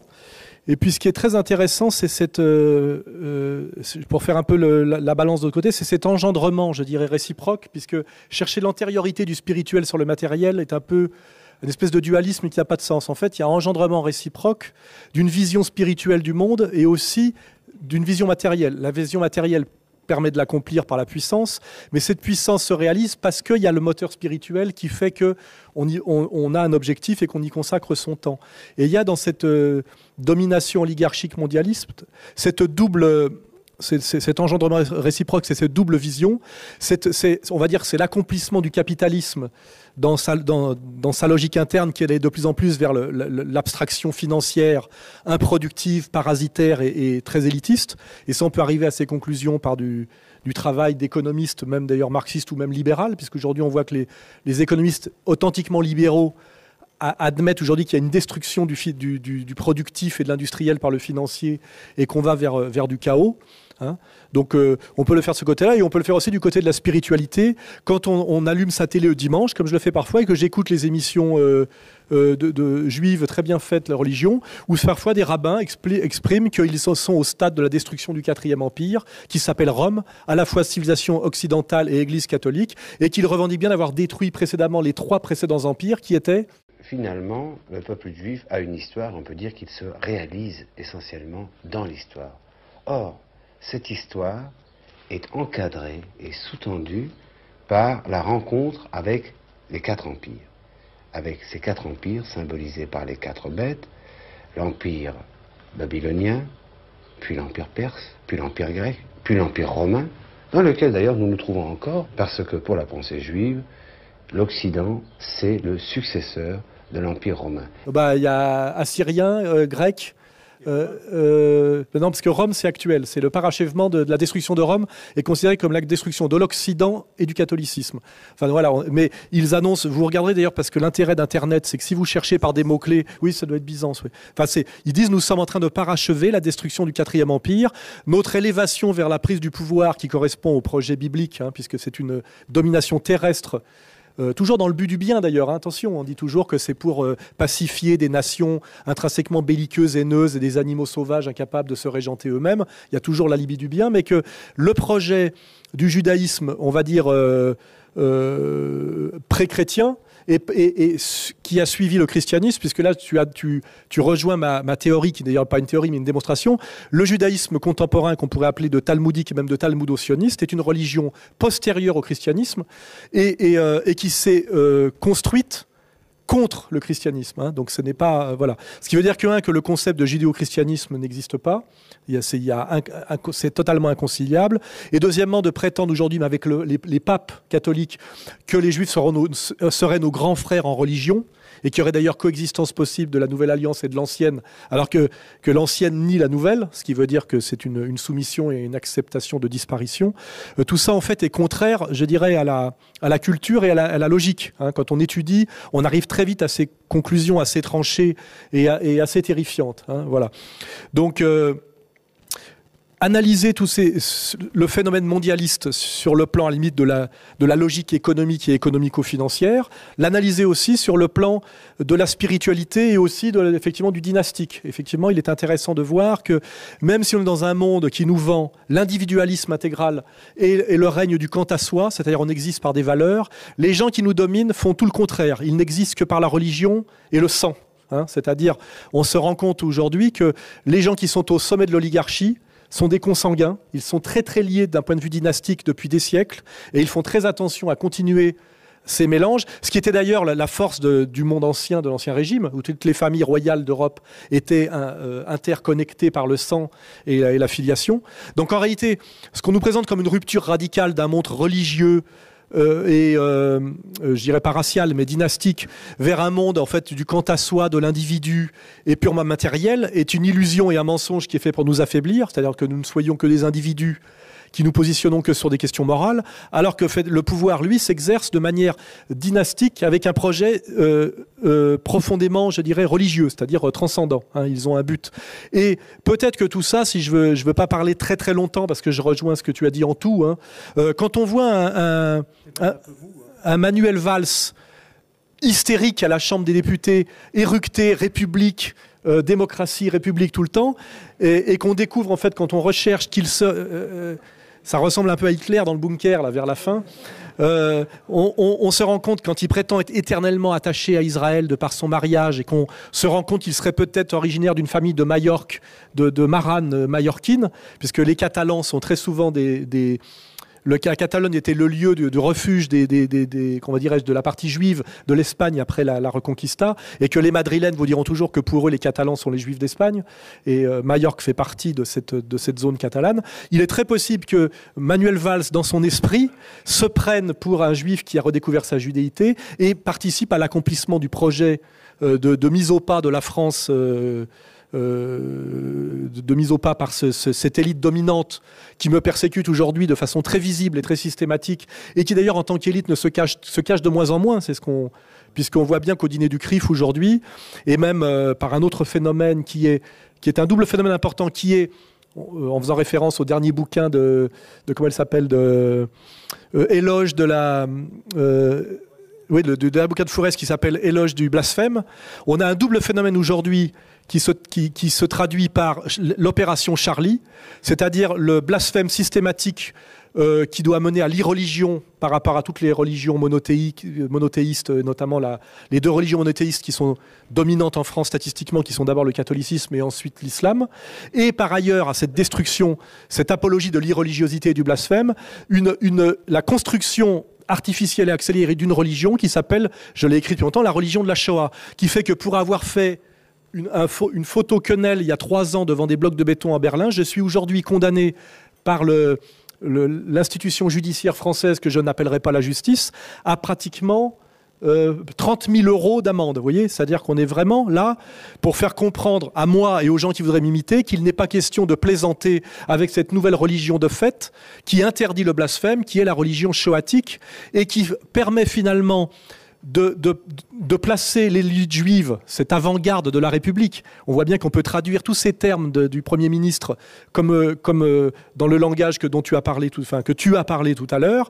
Euh, tout est mis en place aujourd'hui pour faire finalement des élites juives qui tiennent la France de façon objective par le CRIF, mais notamment par la puissance qu'ils ont dans les secteurs dominants de la politique, de l'économie, de la publicité, de l'université, ce qui est constatable ce qui est vérifiable à chaque instant par leur puissance politique effective et la revendication de cette puissance. Le, martyr de Dieudonné est là pour l'illustrer parfaitement si je veux avoir la modestie de ne pas parler du mien. Euh, nous avons euh, euh, de plus en plus, sous couvert de, de défendre soi-disant l'égalité, euh, ou la protection des minorités, ou le droit au blasphème pour les, religions monothéistes euh, encore présentes, et euh, l'interdiction par contre de, toucher à la Sainte Shoah systématiquement. comment dirais-je, comme incitation à la haine raciale, alors qu'il n'y a pas question de race d'ailleurs dans tout ça, et condamnée par les tribunaux de la République, on voit bien qu'il est en train de se mettre à l'échelle française en place après, je veux dire, une, infiltration lente et progressive qui a connu un moment d'arrêt avec la période de, de, Gaulle, mais qui était très très forte, euh, si je veux pas remonter avant la, Deuxième Guerre mondiale, qui était la Quatrième République déjà, ou qui était déjà une domination très très puissante des élites juives et israéliennes sur la France, admis par Pierre Péan dans certaines de, ses vidéos, et qui, après l'éviction de De Gaulle, a, repris sa marche en avant terrifiante par, euh, on va dire, la passivité de Pompidou et sans doute de de Giscard et après par, euh, comment dirais-je, un travail de, de, de, comment dirais-je, de mise en place systématique de Mitterrand qui fait que nous sommes aujourd'hui face à une double mâchoire qui est la mâchoire ashkénaze euh, qui sont en général qui sont les élites russo euh, talmudiques russo-polonaises euh, et puis l'autre mâchoire qui s'y a additionné, qui est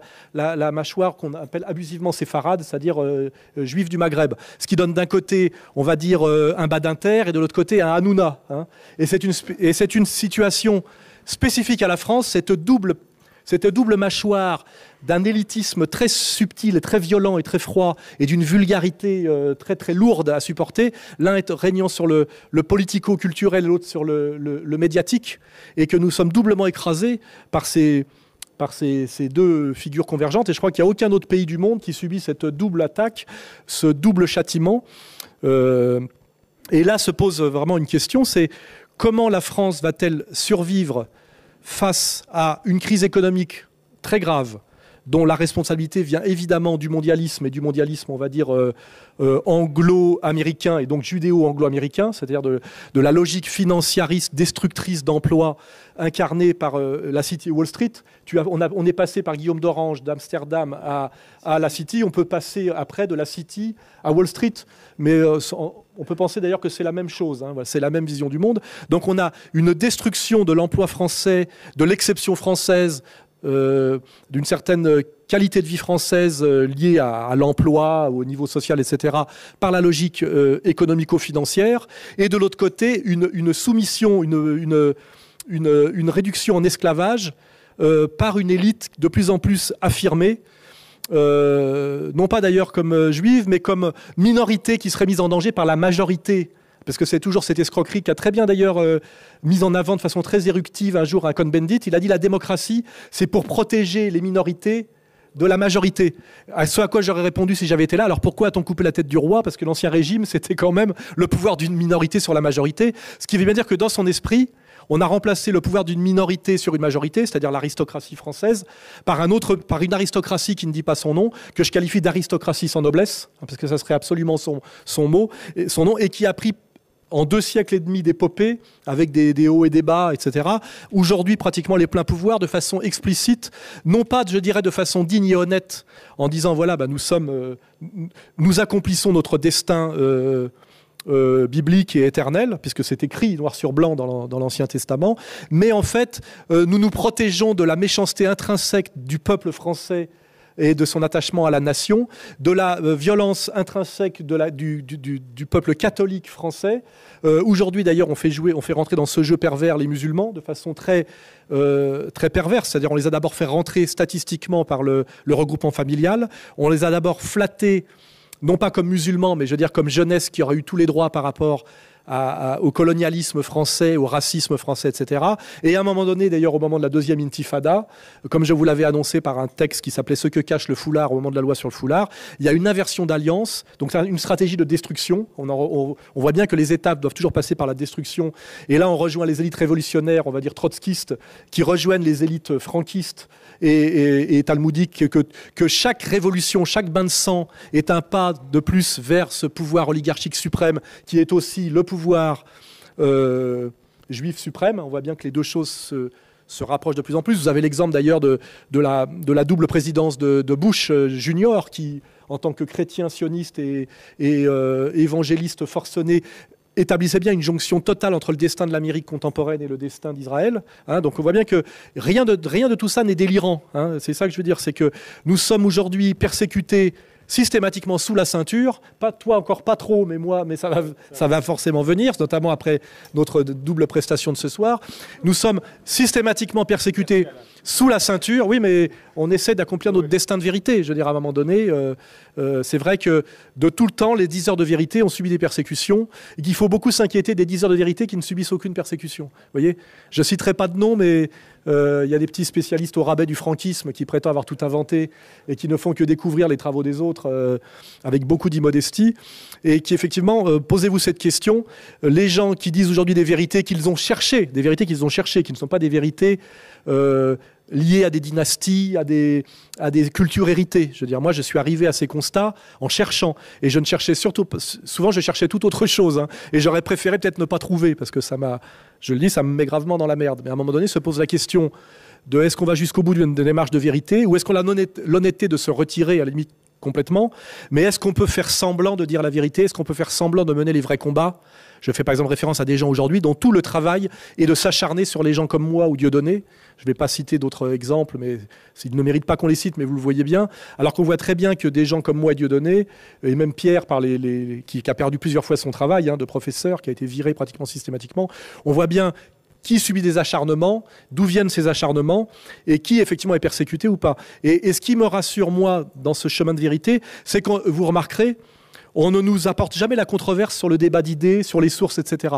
On nous tape sous la ceinture. L'affaire Binti, le livre de ma sœur, euh, les attaques que je subis de, la, des, la dissidence, que j'ai pourtant aidé à, monter dans une, une naïveté, mais aussi une générosité de, que j'appelais l'armée de Spartacus, car j'ai beaucoup de mal, je vous le dis, à concevoir la trahison, on en parlait tout à l'heure, car je n'ai pas une mentalité de traître. Et quand on n'a pas une mentalité de traître, on a beaucoup de mal à identifier la trahison, parce qu'on ne pense pas à ça. Et c'est vrai qu'on est fragile à ce niveau-là, parce que on essaye d'incarner certaines valeurs, on, avance sur un chemin, on pense que les gens fonctionnent comme vous, et malheureusement, dans ce monde de plus en plus satanique, on peut le dire, où les gens sont de plus en plus fragilisés par euh, un manque de, manque de père, manque d'éducation de type un peu traditionnel. On pourrait parler de l'importance de retourner à la vision traditionnelle, notamment d'ailleurs par quelque chose de très conceptuel. La vision traditionnelle, c'est la donation de sens par l'origine. La vision moderniste, c'est la donation de sens par le but. Hein, c'est-à-dire, euh, euh, c'est et ça, ça rejoint la vision révolutionnaire, à laquelle j'ai adhéré d'ailleurs pendant très longtemps, la vision républicaine démocratique. Et aujourd'hui, on voit bien que quand on cherche des points d'appui pour mener un combat, on voit bien que tout se dérobe quand on essaye d'aller au NPA, chez, chez euh, je, dis sans ironie, parce qu'au débat on cherche, ou, euh, ou, au front de gauche, etc. Ça se dérobe parce qu'on est toujours dans des logiques de, de, donation de sens par le but. C'est-à-dire ça sera mieux demain. Euh, la jeunesse est plus intelligente, les jeunes sont plus intelligents que les vieux, les femmes savent mieux que les hommes. Enfin, vous voyez, on est toujours dans ce monde inversé par rapport au monde de la tradition. Je mets volontairement le pied dans le plat. Hein. Et puis aussi, un homosexuel, c'est mieux qu'un hétérosexuel. On voit bien ces alliances qui sont passés explicitement par le noyau dur de l'oligarchie, qui, au moment d'ailleurs du mitterrandisme par Jacques Lang, a monté de toutes pièces un communautarisme homosexuel considéré comme un progressisme, qui faisait d'une pratique sexuelle liée à la sodomie, c'est-à-dire aux fesses, quelque chose. Non, mais là, il faut, qui en faisait d'un seul coup une pratique politique progressiste. Hein, je disais toujours, se faire enculer est une pratique de loisir. Ça n'a rien de politique. Il voulait aller de l'avant. Oui. Mais, mais on a bien vu qu'on a construit une, de toute pièce une élite subordonnée à l'élite dominante et qu'aujourd'hui, j'ai subi hier deux condamnations. C'est pour ça que je me sers de mon exemple. Je suis quelqu'un qui, expérimente sur lui-même ces théories, comme le font les vrais chercheurs. Hein. Les vrais chercheurs s'inoculent eux-mêmes le, vaccin et le, virus parce qu'ils croient à leur, travail, vous voyez, et ils mettent leur peau sur la table. Hier, j'ai été condamné par deux, par deux groupes bien identifiés. Les élites hein, euh, qui tiennent visiblement entièrement l'appareil judiciaire, c'est démontrable, et aussi Pierre Berger, qui m'a fait condamner à 19 000 euros avec mon éditeur pour trois phrases dans un livre où je posais la question de savoir pourquoi il était, lui, vieil homosexuel de 80 ans, tellement passionné par le, euh, la procréation, euh, le, la PMA, et je me disais, pourquoi euh, ces gosses qui veulent à tout prix acheter, qu'est-ce qu'ils vont en faire? Et quand il nous explique en gros que tout ça est lié au monde marchand, ça veut dire en gros, j'ai pas le droit de lui poser la question puisqu'il est, propriétaire. Vous voyez Simplement pour poser cette question, j'ai été condamné hier non seulement à caviarder le livre, c'est-à-dire à, l'enlever de la vente, mais j'ai été condamné avec solidairement avec mon éditeur. Nolo lui a échappé. Entre-temps, il est allé à l'anniversaire de Marie Calter à plat ventre.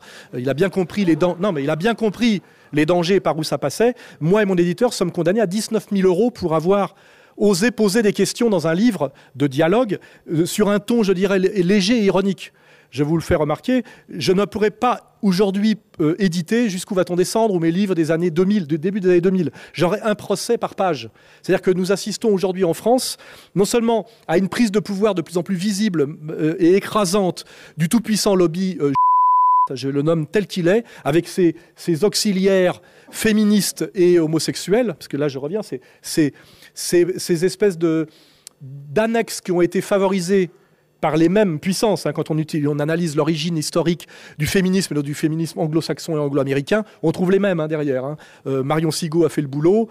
Euh, une amie à elle, d'ailleurs, a bien fait le travail, qui est issue de la communauté juive et féministe, d'ailleurs. Comme quoi, on peut être sauvé d'où qu'on vienne. Nous, nous, nous, ne sommes pas racialistes, contrairement à ceux d'en face. On voit bien effectivement qu'aujourd'hui, on a créé le dominion féministe et le dominion euh, LGBT pour servir d'auxiliaire et de bras armés dans cette prise de pouvoir que Jacques qualifierais presque de finale et de fatale, parce que là, on a vraiment, par rapport à la vision traditionnelle, un monde totalement inversé. C'est-à-dire, sont présentés comme dominants, incarnant la morale et le bien. Tout ce qui est dans la vision traditionnelle est considéré comme inférieur et à critiquer. Hein. Je ne vais pas en dire de plus, mais voilà. Et, ce monde fonctionnait encore, si vous regardez les films d'Audiard et avec Jean Gabin, ce monde fonctionnait encore jusque dans à la période de mon enfance, dans les années 60.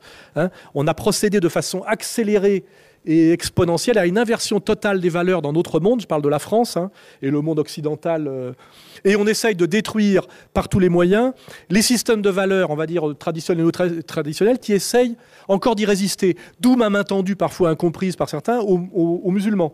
Car les musulmans sont des gens qui sont présents en France et qui fonctionnent encore au niveau de leurs valeurs et même de leur structure familiale, comme la France des années 60. On est en train de faire en sorte qu'ils renoncent notamment par l'opération Charlie, c'est-à-dire en, faisant peser sur eux la menace de ratonnade Front National, puisque les mêmes, euh, qui ont monté l'opération Charlie aujourd'hui, euh, tout en disant qu'ils critiquent le Front National, font un jeu très euh, mènent un jeu très pervers. C'est la fameuse phrase pas d'amalgame, surtout pas d'amalgame. Hein, c'est comme euh, quand, c'est quand la, phrase récurrente là, de Dieudonné, mais ça reste bien évidemment un ami. Vous voyez, vous savez, c'est comme ça qu'on fait l'amalgame, évidemment, en disant, répétant toute la journée, pas d'amalgame, pas d'amalgame. Vous voyez, on voit bien aujourd'hui que on a si je veux me euh, euh, justifier mon, catholicisme actuel, qui est un catholicisme dialectique comme l'était celui de Charles Maurras, hein, on a aujourd'hui deux forces de résistance à ce, à la fois ce, à ce processus que que je qualifierais de satanique, qui est à la fois euh, un inégalitarisme violent sur le monde du travail, qui privilégie systématiquement le parasite sur le producteur, et un, un monde totalement inversé par rapport, je dirais, à la loi naturelle. On va peut-être reparler de la loi naturelle, qui est un monde qui, effectivement, faisant de l'homme la mesure de lui-même, met systématiquement en avant comme moteur de la société. Euh, euh, bah, ça peut être un monsieur Descoings, par hasard, qui, euh, si vous vous souvenez de sa vie et de son œuvre. Comme vous savez, quand j'ai été élu à Sciences Po, je n'étais pas avec mon épouse. Il y a plein de raisons que je ne sois pas avec mon épouse. Alors, c'est vrai qu'à Sciences Po, c'est assez fréquent, en fait. Il y a plein de couples on travaille ensemble, pas seulement dans la politique. C'est existe vraiment le journalisme. L'idée qu'on a, c'est tout est complot, tout est conjuration, tout est copinage, tout est dans tout. Non, c'est pas comme ça que ça c'est-à-dire des gens effectivement qui prennent à revers tout ce qui a permis aux sociétés de fonctionner et de durer. Car là, je le rappelle, nous sommes, nous sommes une société et une civilisation très arrogante qui s'appelle le, monde qui a né de la révolution industrielle et du passage des humanités philosophiques aux humanités euh, politico-techniciennes, mais qui en fait est un monde de, chaos et de déséquilibre permanent, qui a produit des prouesses techniques très grandes, mais au prix, comment dirais-je, de violences humaines gigantesques. Rien n'a produit plus de morts que l'épopée bourgeoise. Hein. Euh, guerre industrielle, guerre mondiale, utilisation de procédés, Carl Schmitt le décrit très bien, qui étaient absolument impossibles dans l'ancien monde. Euh, les guerres des rois sont des guerres d'une élégance et d'une d'échelle minuscule. Hein. Ce sont des gens nobles qui se battent sur un terrain. Celui qui a gagné admet qu'il a gagné. Celui qui a perdu admet qu'il a perdu. Il rentre chez lui. On crée un nouveau traité et il n'y a pas de persécution de masse, de massacre, etc. Il faut bien voir aussi que nous donnons au monde entier, qui parfois est en retard sur le progrès et qui peut y résister, des leçons de droits de l'homme, ça s'appelle comme ça, avec Kouchner en avant-garde. Vous regardez que les, tout est, tout, ce, ce, monde est parfaitement cohérent. Hein. La vente des organes. Mais vous êtes malade, non? Dont on découvre que finalement, quand il éclatait de rire sur les trafics d'organes, il n'y avait peut-être pas quoi rire tant que ça quand on voit l'implication des rabbins et des Israéliens sur les trafics d'organes. Un vaste réseau de corruption aux ramifications internationales a été démantelé hier dans le New Jersey.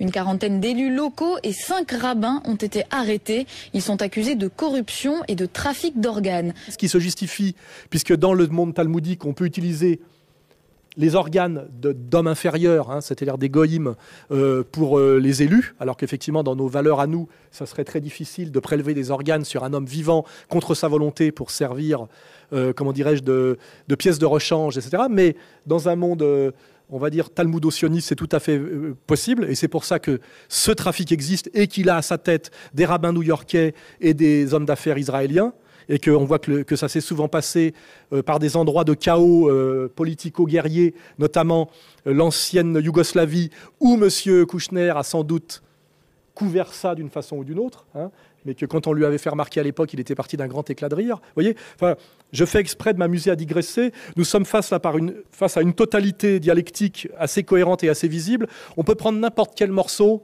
ça fonctionne à peu près, et on trouve les gens issus de la même, du même monde, de la même vision du monde, des mêmes allégeances, etc. C'est gravissime et, assez inquiétant parce que ce que j'annonce depuis des années est en train d'arriver en France. Et ça va sans doute, je le répète, me coûter très prochainement trois mois de prison ferme. Hein, pour vous céder une photo sur un smartphone euh, euh, qui est un geste qui n'a aucune connotation euh, officielle fait dans un pays étranger qui s'appelle l'Allemagne, non pas devant des sépultures ou un lieu religieux, mais devant un, des blocs d'art contemporain euh, euh, qui ont été bâtis en 2005, je crois, ou 2008, pour humilier le peuple berlinois. Enfin, je voyez, ça va très très loin. Et je prends pour ça euh, une énorme condamnation avec sept parties civiles qui sont en fait la multiplication des mêmes personnes. Hein. et tout ça, d'ailleurs, est, bien mis dans la presse, c'est même pas caché, pour bien vérifier que le, peuple français dont De Gaulle disait au moment de son éviction, euh, les Français sont des veaux, c'est-à-dire qu'effectivement, et, les veaux de l'époque étaient infiniment plus saignants que ceux d'aujourd'hui. Hein. On n'a fait que dégringoler depuis. Tout ça est bien montré au peuple pour voir qu'il ne réagit pas.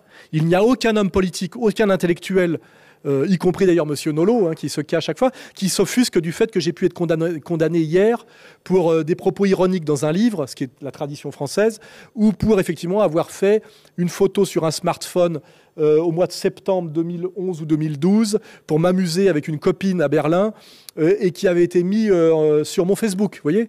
Au bout de ça, il y a de la prison ferme. N'oubliez pas ça. Hein. Je ne parlerai même pas du cas de ce pauvre Vincent Renoir, depuis jeudi, ainsi, on pourrait dire que je suis en cavale. Cette fois, j'ai tout perdu, ou presque. Me voici un sans domicile fixe avec mon sac à dos. J'ai juste pu récupérer quelques fragments d'archives pour espérer réaliser les vidéos promises. Euh, je ne parlerai pas du calvaire que subit Dieudonné, qui en est à son 85e procès. Tout ça pour avoir un jour osé défier la puissance qui nous écrase dans un sketch qui était d'ailleurs passé comme une lettre à la poste à l'époque, rappelez-vous. Hein. Donc on a vraiment bien une élite qui a les pleins pouvoirs et qui agit de façon systématique, belliqueuse, sournoise, haineuse, toujours de manière indirecte et, et, et, euh, honteuse. On n'est pas, pas l'esprit Coubertin. Hein. Il y a personne ne, ne, me provoque en duel. Hein. C'est toujours des agressions les plus, les plus viles, les plus laides. Il y a aussi cette marque. Ces gens qui nous épriment aujourd'hui sont des anti-élites. Ils le sont à tous les niveaux je le dirais même qu'ils le sont physiquement. Voyez Quand je me fais humilier par, la justice française et condamné par un Aziza, je me dis qu'il y a un monde, un, pays où Aziza peut se permettre d'user de la loi pour m'humilier et me faire condamner, est un monde qui marche à l'envers et qui, d'une certaine manière, arrive à sa fin. Et qu'il est souhaitable que ce monde soit renversé. Car normalement, il y a quelque chose qui contredit, je dirais, la loi naturelle et le bon sens profond. Voyez et, et tout ça été clairement établi euh, par la culture populaire française encore dans les années 60-70. Il suffit de, vous amuser à regarder sur des vidéos des interviews de Lino Ventura. Dans un petit restaurant près du pont de l'Alma, un convive inattendu, Lino Ventura. Comment est-ce que vous faites pour être aussi naturel? Comment c'est bien? Comment ça? Bah, écoutez de questions là. Pourquoi? C'est une question difficile? Moi, je suis sûr que vous pourriez répondre très facilement. Non, je crois pas. Plutôt si, si. Il y a un jour, il y a un gamin qui m'a dit Écoute-moi bien. Le secret, je vais te le dire. Il m'a dit T'as qu'à te laisser aller. Alors voilà, je me laisse aller. Ça, ce n'est pas le, le fruit d'une étude spéciale. Vous dites Puisque je suis là, il faut que ça marche.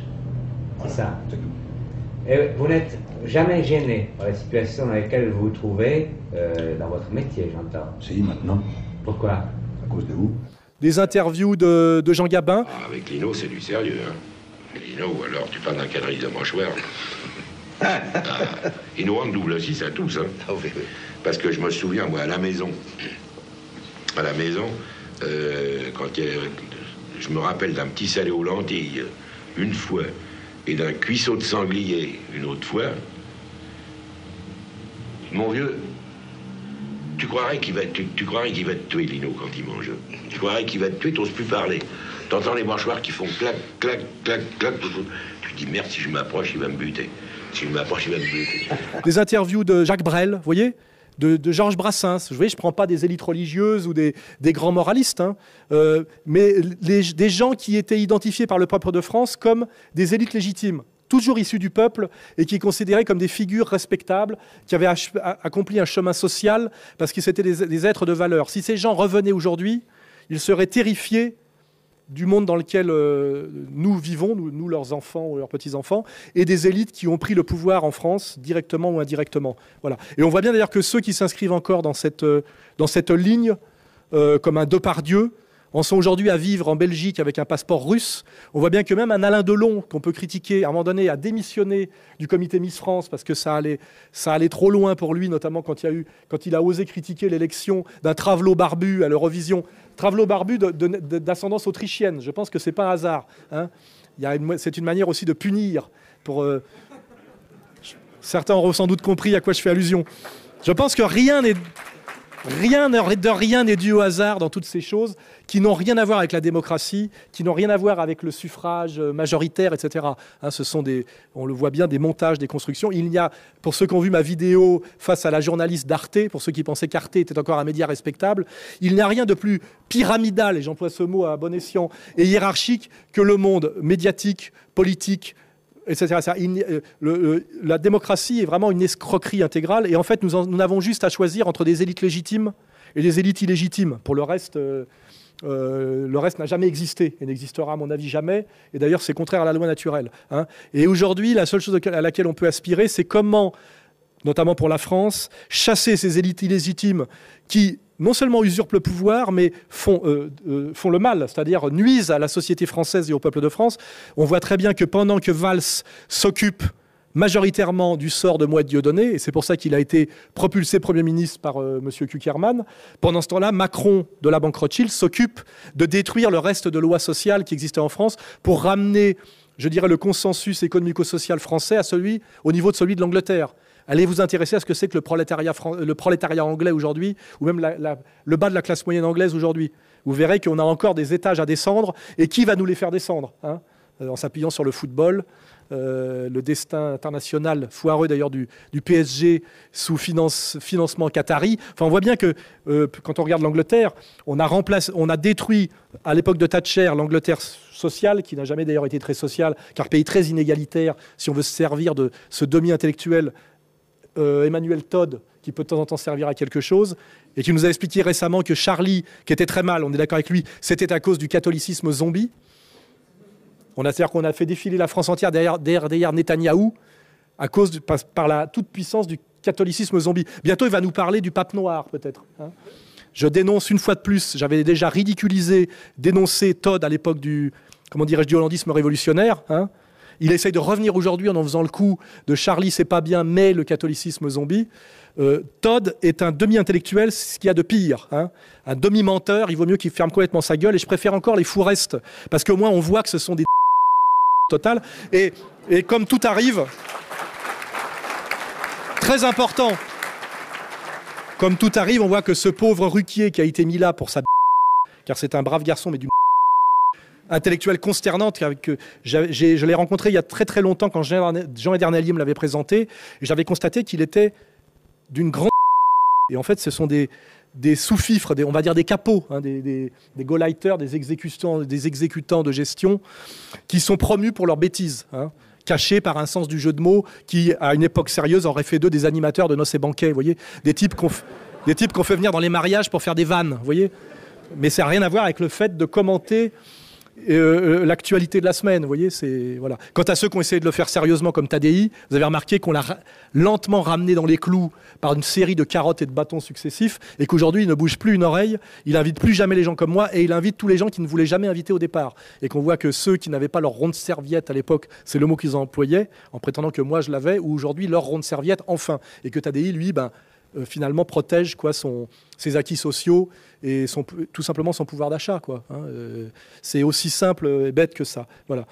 Donc après, il y a la, la question, c'est face à cette disproportion des forces, face à cette euh, violence aujourd'hui qui s'exerce de plus en plus brutale et, et, immédiate, notamment sur moi, je suis désolé de le faire remarquer, quel espoir avons-nous? Vous êtes là ce soir, ça me, ça me fait très plaisir, mais je me rappelle à un moment donné, quand il y a eu l'épidémie de quenelle, rappelez-vous comme la quenelle avait pris sur les corps constitués un, euh, comment dirais-je, un ascendant énorme. Tous les flics faisaient des quenelles, tous les pompiers faisaient des quenelles, le GIGN faisait des quenelles, les types m'envoyaient toutes les semaines leur maillot de la, des douanes, de la, de la, euh, des, prisons, etc. Enfin, il y avait vraiment un engouement et donc une insoumission de, de, la base des corps constitués qui disait bien, nous sommes de votre côté, à vous, Monsieur Soral, et, euh, à vous, Monsieur Soral, et, Dieudonné, nous vous soutenons. Il a été passé des, comment dirais-je, des, je sais pas dire, des notes internes dans la police, euh, dans, la, dans l'armée, chez les gendarmes, etc., pour bien faire comprendre à ces gens qui sont des fonctionnaires, qui ont des crédits et qui, espèrent rester fonctionnaires vu ce qui, euh, vu ce qui se passe dans le secteur public, hein, le chômage et la dévastation, on leur a bien fait comprendre, on m'a fait passer ça, hein, par des, c'est des, 15 pages photocopiées, que la moindre photo, la moindre quenelle, le moindre truc d'égalité-réconciliation dans un casier vous valait mise sur la touche. Euh, révocation, etc. Et vous verrez aujourd'hui qu'il n'y a plus aucune quenelle. hein. C'est- C'est-à-dire que le pouvoir euh, a été capable pratiquement en 15 jours de mettre un terme à, une fronde symbolique et, euh, et potache, pour employer un mot qu'aime bien Dieudonné. En 15 jours, ils ont réussi à arrêter tout ça. C'est-à-dire que je ne pense pas que les gens se sont soumis de bonne foi, mais on voit bien que comme quand il y a une occupation, on voit bien très bien que quand à un moment donné, le pouvoir envoie la police, euh, la police politique cogner, tout le monde ferme sa gueule. Et quand je pense à la France aujourd'hui, je suis assez inquiet parce que je parle souvent avec des amis hongrois, roumains, etc. Ils, me disent, vous savez, vous, la France, vous allez peut-être connaître euh, 50 ans d'âge noir, comme nous on a connu quand euh, euh, Yalta a décidé de, donner la moitié de l'Europe, notamment l'Europe de l'Est, à Staline. Pendant 50 ans, enfin de 1945 à 1989, euh, les mêmes élites qui vous écrasent aujourd'hui, car intéressez-vous sur la- sur l'insurrection hongroise. Euh, en lisant bien les bons historiens, vous verrez que c'était aussi, c'était pas seulement une révolte contre la domination euh, soviétique, c'était aussi une révolte contre des élites communautaires qui avaient, été là, qui avaient été mises là par les élites soviétiques pour dominer euh, le peuple polonais, hongrois, roumain, etc. Des historiens ont fait le travail, vous vérifierez, si tu voudras compléter plus tard, prendre les risques à ma place. Enfin, et ils m'ont dit, tu sais Alain, euh, ces mêmes gens aujourd'hui nous ont fait manger notre merde pendant 50 50 ans. Pendant 50 ans, on a baissé les yeux, on s'est fait, fait humilier par cette toute petite élite qui avait été mise en place là par, euh, par cette même superpuissance oligarchique mondialiste qui, nous écrase. Il, est très possible, si rien ne se passe au niveau du peuple français, que l'endormissement, cette théorie de, la grenouille dans la casserole d'eau, que, que qu'on arrive à ça, puisqu'on voit bien aujourd'hui qu'il y a euh, le politique est totalement soumis à ce pouvoir, le médiatique est totalement soumis à ce pouvoir, l'universitaire et l'éditorial a achevé récemment d'être totalement soumis à ce pouvoir, et un des marqueurs, c'est la cause euh, pro- pro-palestinienne. On voit très bien que la cause, palestinienne, pour des raisons d'ailleurs très saines, était euh, un marqueur de résistance souvent inconscient de la jeunesse, qui, ayant des valeurs saines, trouvait insupportable le, le sort qui était fait aux Palestiniens. Aujourd'hui, le Premier ministre en place, je vous rappelle, catalan, naturalisé français en 82, Quand même et qui, qui professe son, attachement éternel, éternel à Israël. hein. Normalement, ça devrait, valoir destitution hein, immédiate. hein. Euh, mais c'est nous qui nous ont traités d'antisémites quand on se permet de reprendre la phrase. Et personne n'ose la reprendre chez les gens qui ont un tout petit peu de pouvoir et de projet de carrière. Euh, tout, euh, je me rappelle plus où j'en étais d'ailleurs. Euh, si, si, si rien ne se passe, oui, il est très possible que euh, nous vivions une nuit française hein, euh, très longue, où des Aziza, des euh, Meyer Habib, etc., nous, humilient et nous envoient en prison, nous, fassent arrêter par la police, ce qui est mon cas déjà. hein. Les, policiers viennent sonner à ma porte pour me remettre des convocations en disant que si je ne me rends pas au commissariat, il y aura un mandat d'amener, pour que je me rende chez un juge d'instruction qui me signifie avec quatre flics que le, euh, la LICRA, une fois de plus, a porté plainte parce qu'elle a trouvé un dessin humoristique sur le site, vous savez, les dessins de la semaine, qui ne lui plaît pas. Et donc c'est moi qui suis convoqué.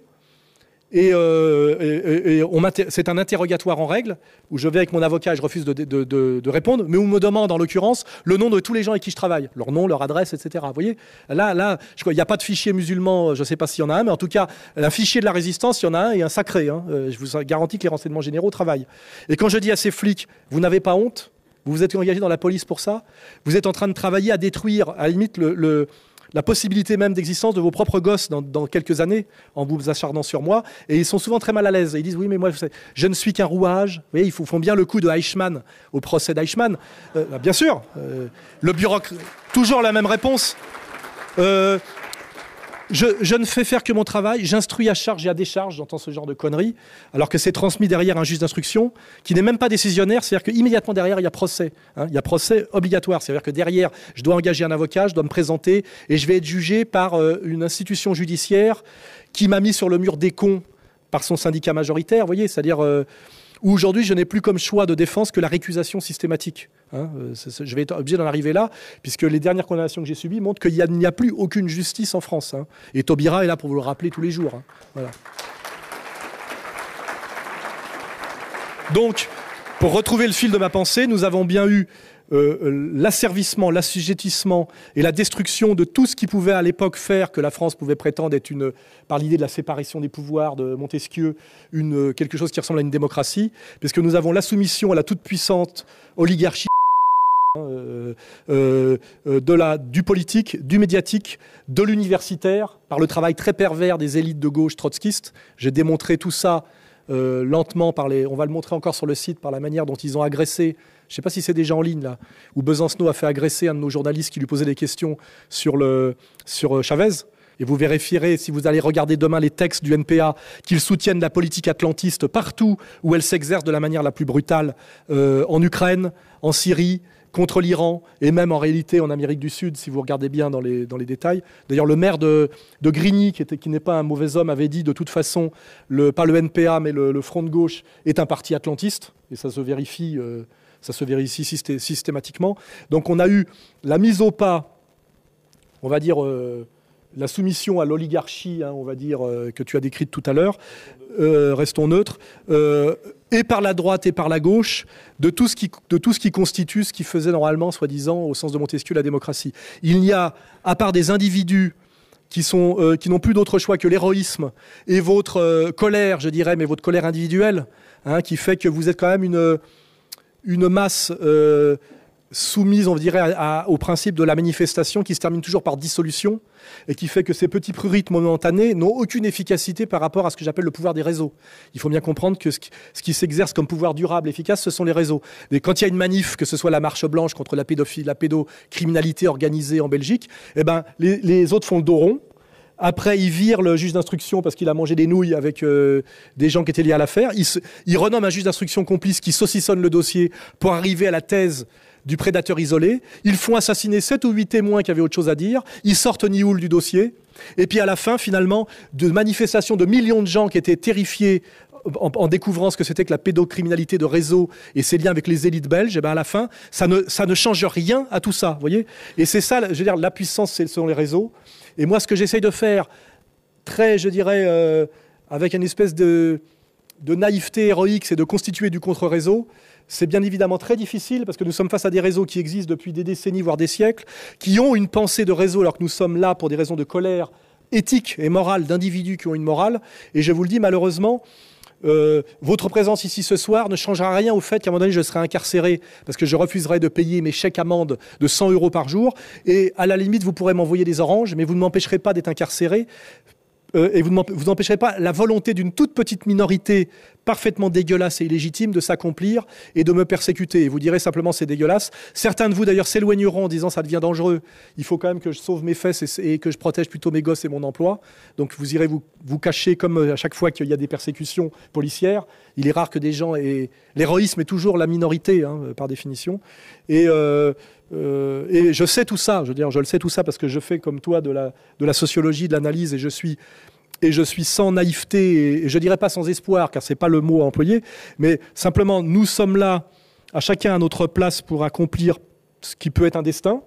Euh, ce destin peut passer par beaucoup de souffrances, euh, mais je dirais, il y a pour toi l'idée de la divine providence, c'est-à-dire que parfois il, il se passe des miracles au moment où on pense que tout est perdu, des choses arrivent. Ça m'est déjà arrivé plusieurs fois dans ma propre vie.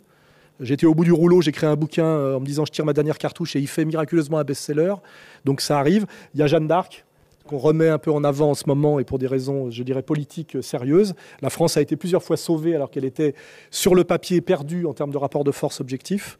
Et puis il y a aussi l'idée... Euh, peut-être plus, qu'ancienne, hein, de la loi morale en soi, c'est-à-dire de quoi qu'il arrive, une vie réussie ne peut pas passer par la trahison, le déshonneur, la laideur, etc. Et que parfois il vaut mieux recevoir une violence qui vient de l'extérieur, mais qui ne vous touche que de l'extérieur, que pour survivre, faire sienne cette laideur, hein, c'est-à-dire la trahison, et, avoir quand même une destruction intime et profonde que je vois dans les yeux d'un hardisson quand il m'arrive de le croiser, qui a détruit d'ailleurs ce qui est euh, un, un de la rue qui ne supportait plus effectivement parce qu'il avait encore un, reste de conscience euh, le chemin de trahison et de laideur qu'il avait dû accomplir pour arriver effectivement à, la réussite d'un destin social et économique, mais qui ne correspondait pas à ses rêves de jeunesse. Je pense qu'il est très important de toujours vous poser la question de savoir si la, vie d'adulte que vous accomplissez correspond de près ou de loin à vos idéaux de jeunesse. Quand ça devient totalement l'inverse, il faut vous en inquiéter.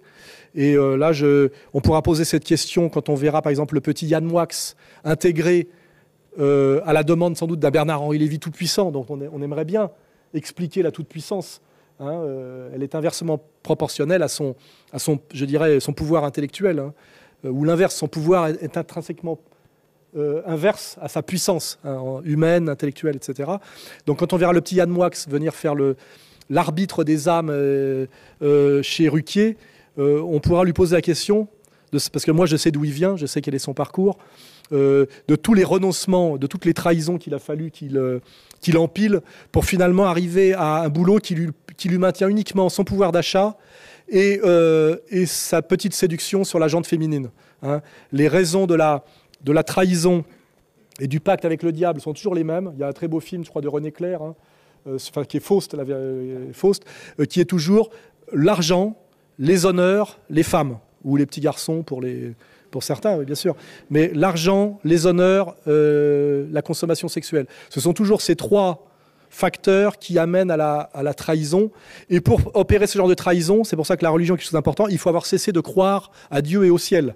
Parce que normalement, ce qu'il y a au bout, c'est le Faust, hein, c'est l'enfer. hein, voilà. Ce qui veut dire que les gens qui acceptent ces trahisons pour maintenir leur petit pouvoir, euh, souvent d'ailleurs assez dérisoire, parce qu'en plus c'est très momentané. Vous verrez que, comme je le dis souvent, tous ceux qui sont montés par les Juifs ont péri par les Juifs. hein.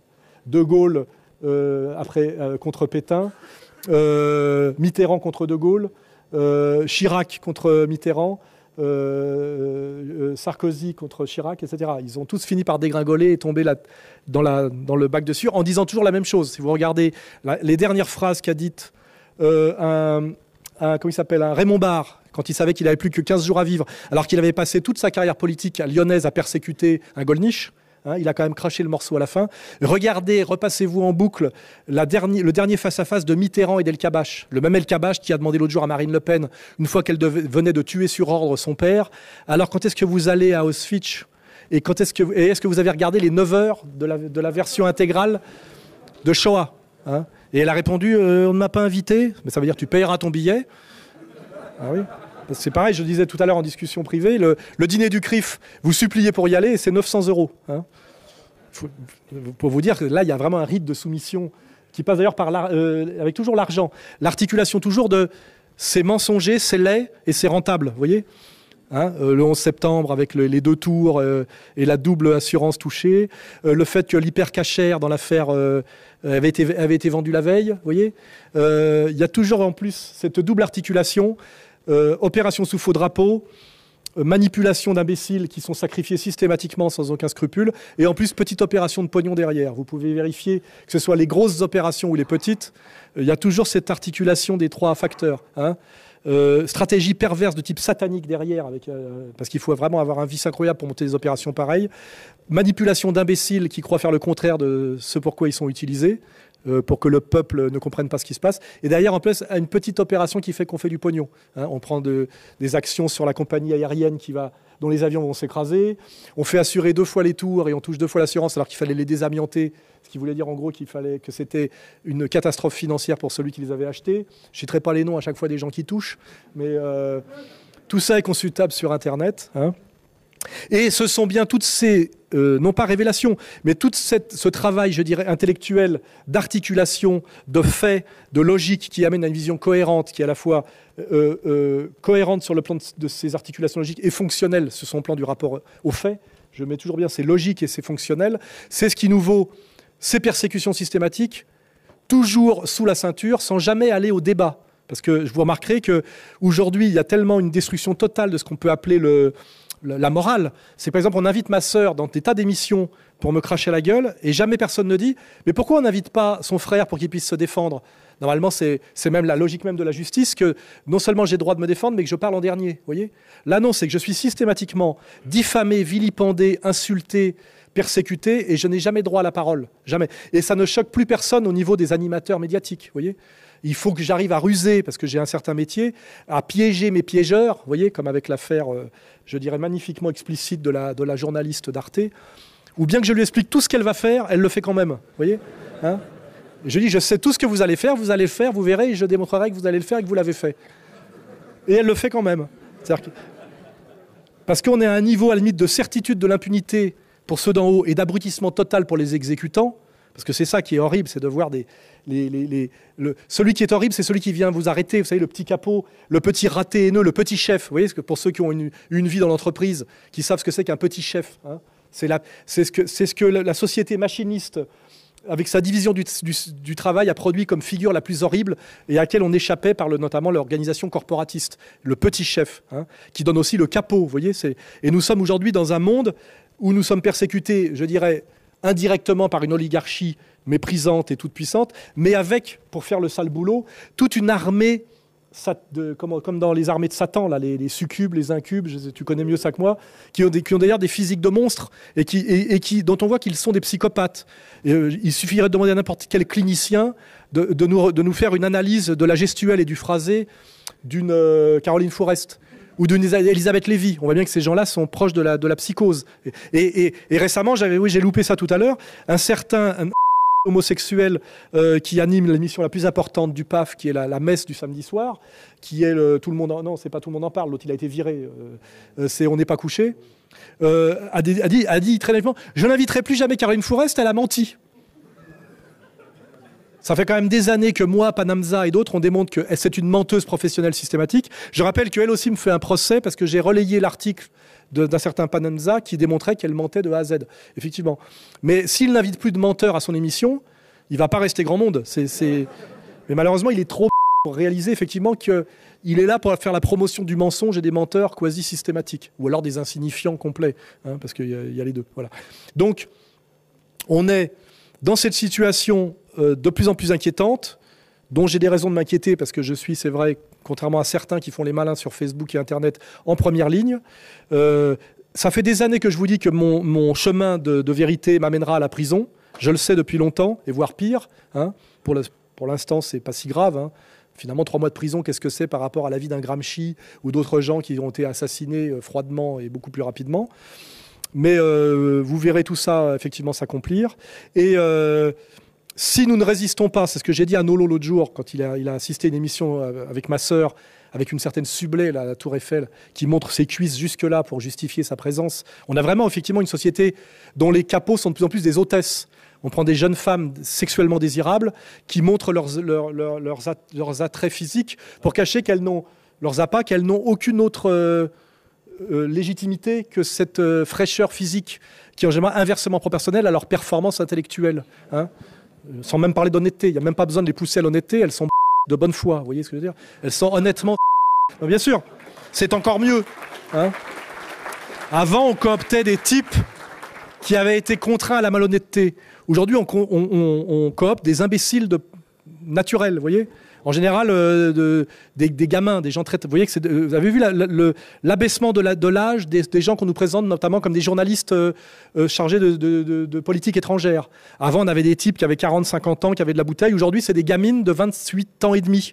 Vous voyez Avec des prénoms de la bonne bourgeoisie en général, hein, Anne-Charlotte, je sais pas quoi. Vous voyez, on voit bien hein, qu'on fait une école l'école de journalisme la plus chère à Lille et qui vous explique le conflit irakien ou le, ou le conflit syrien, vous voyez Et puis on se dit, ah, elle est mignonne, vous voyez Puis les mecs ont marre de dire, pourvu qu'elle se prenne une bombe sur la gueule, ça lui fera... De temps en temps, ça fait du bien.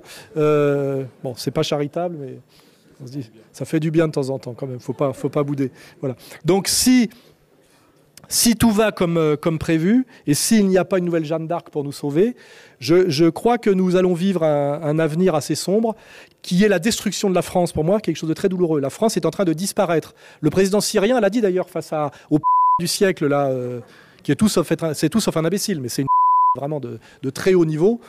Euh, L'autre, il lui a dit, mais de toute façon, la France, il a dit, oui, mais vous savez, en France, on pense que, je sais pas quoi, il a dit, mais la France n'est plus rien, vous êtes grotesque, vous êtes ridicule, c'est vrai.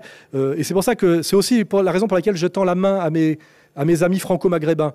Mes amis franco-maghrébins sont issus de pays qui ont vécu un siècle, deux siècles, des siècles d'humiliation et de colonisation. Ils savent ce que c'est que d'être obligé de baisser la tête tout le temps, euh, d'avoir toujours le mauvais rôle dans les films. Vous regardez Pépé le Moco, hein, euh, c'est l'indicateur de police, celui qui...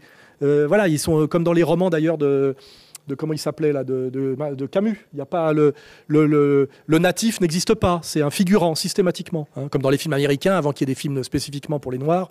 Voilà, nous sommes en train, nous Français qui avions l'orgueil de la grande nation effectivement, où nous étions la plus grande puissance du monde au moment de Louis XIV. Nous avons commencé vraiment à décliner au moment de Waterloo, mais nous avons encore, le, avec le, le, petit sursaut gaulien, l'arrogance de gens qui ont été une puissance dominante, donc qui avons effectivement humilié d'autres gens et qui ne supportons pas d'être humiliés. Nous, nous sommes en train de vivre en ce moment ce que c'est que d'être un Tunisien, un Marocain, un Algérien, c'est-à-dire quelqu'un qui a été obligé de baisser la tête systématiquement devant, des, comment dirais-je, des envahisseurs étrangers. Et c'est là aussi qu'est est ma fraternité. Je dis aujourd'hui, en tant que catholique français, je me sens autant humilié qu'un euh, franco-maghrébin obligé de subir euh, un chalgoumi et obligé de subir aussi euh, la, la, domination du capital français sur son pays. Pas le peuple français, hein, j'insiste bien, mais effectivement, le, si je pense à l'Algérie, voilà, où on voit que voilà, tout ce qui est consommé là-bas vient encore de la France quand ça vient pas bientôt de la Chine et des États-Unis. Voilà. Et que là, il y a aussi une fraternité. Nous sommes finalement tous aujourd'hui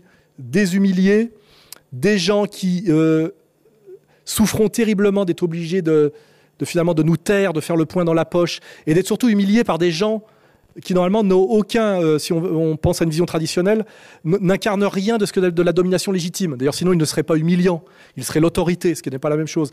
C'est très humiliant car il n'incarne rien de ce que c'est que l'autorité légitime dans une conception, on va dire, traditionnelle. Hein. C'est-à-dire que, comme je le dis, ça m'est beaucoup plus insupportable d'être euh, humilié et châtié par un Aziza que par les armées d'occupation allemandes. Parce qu'eux avaient gagné la guerre, ils avaient de beaux uniformes, et, ils nous avaient botté le cul à la loyale. Vous voyez ce que je veux dire? Mais là, c'est insupportable. Pour moi, c'est, je le dis insupportable au sens presque que je préfère risquer ma vie que, que d'accepter d'être soumis à des gens qui, pour moi, sont l'inverse de tout ce qui est considérable, considéré et à considérer comme élite dans une vision traditionnelle et conforme à la loi naturelle. Et je le dis par mon analyse, mon analyse sociologique des sociétés dysfonctionnelles qui ne peuvent pas durer très longtemps. C'est ce que je crois. C'est pour ça que le titre de la, de la conférence qu'on a choisi ensemble, c'était euh, Nouvel ordre mondial, ordre ou chaos.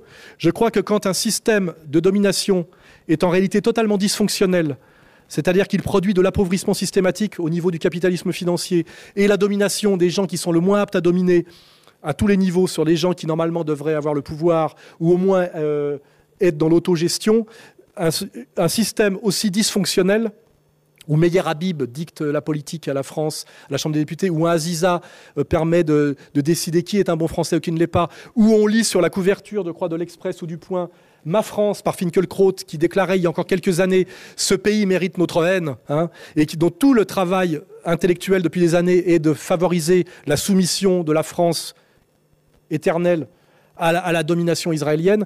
Tout ça est de mauvais augure, comme on dit, hein, ça sent mauvais. Et normalement, si ma, conception, je dirais, un peu fonctionnelle, matérialiste et mécaniste de ce que c'est qu'un pouvoir. Un pouvoir, c'est quelque chose qui doit fonctionner.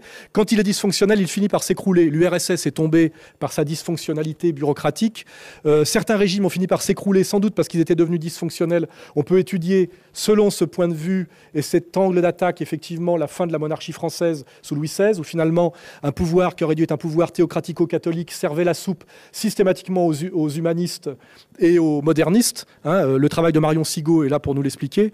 En réalité, c'est la, je dirais la monarchie française s'est tirée une balle dans le pied par, euh, par trop grande fascination pour les Lumières et l'encyclopédie. On peut l'expliquer comme ça. Et donc, euh, elle a payé. Et puis aussi, Louis XIV a rendu dysfonctionnels les élites aristocratiques par le piège doré de Versailles. Et il a préparé le terrain, etc. Enfin, étudions, je vous dis toujours, le versant spirituel et matériel. pour avoir de l'espoir, disons-nous, un, que la France a souvent été sauvée en tant que fille aînée de l'Église, car elle a un destin très très profondément lié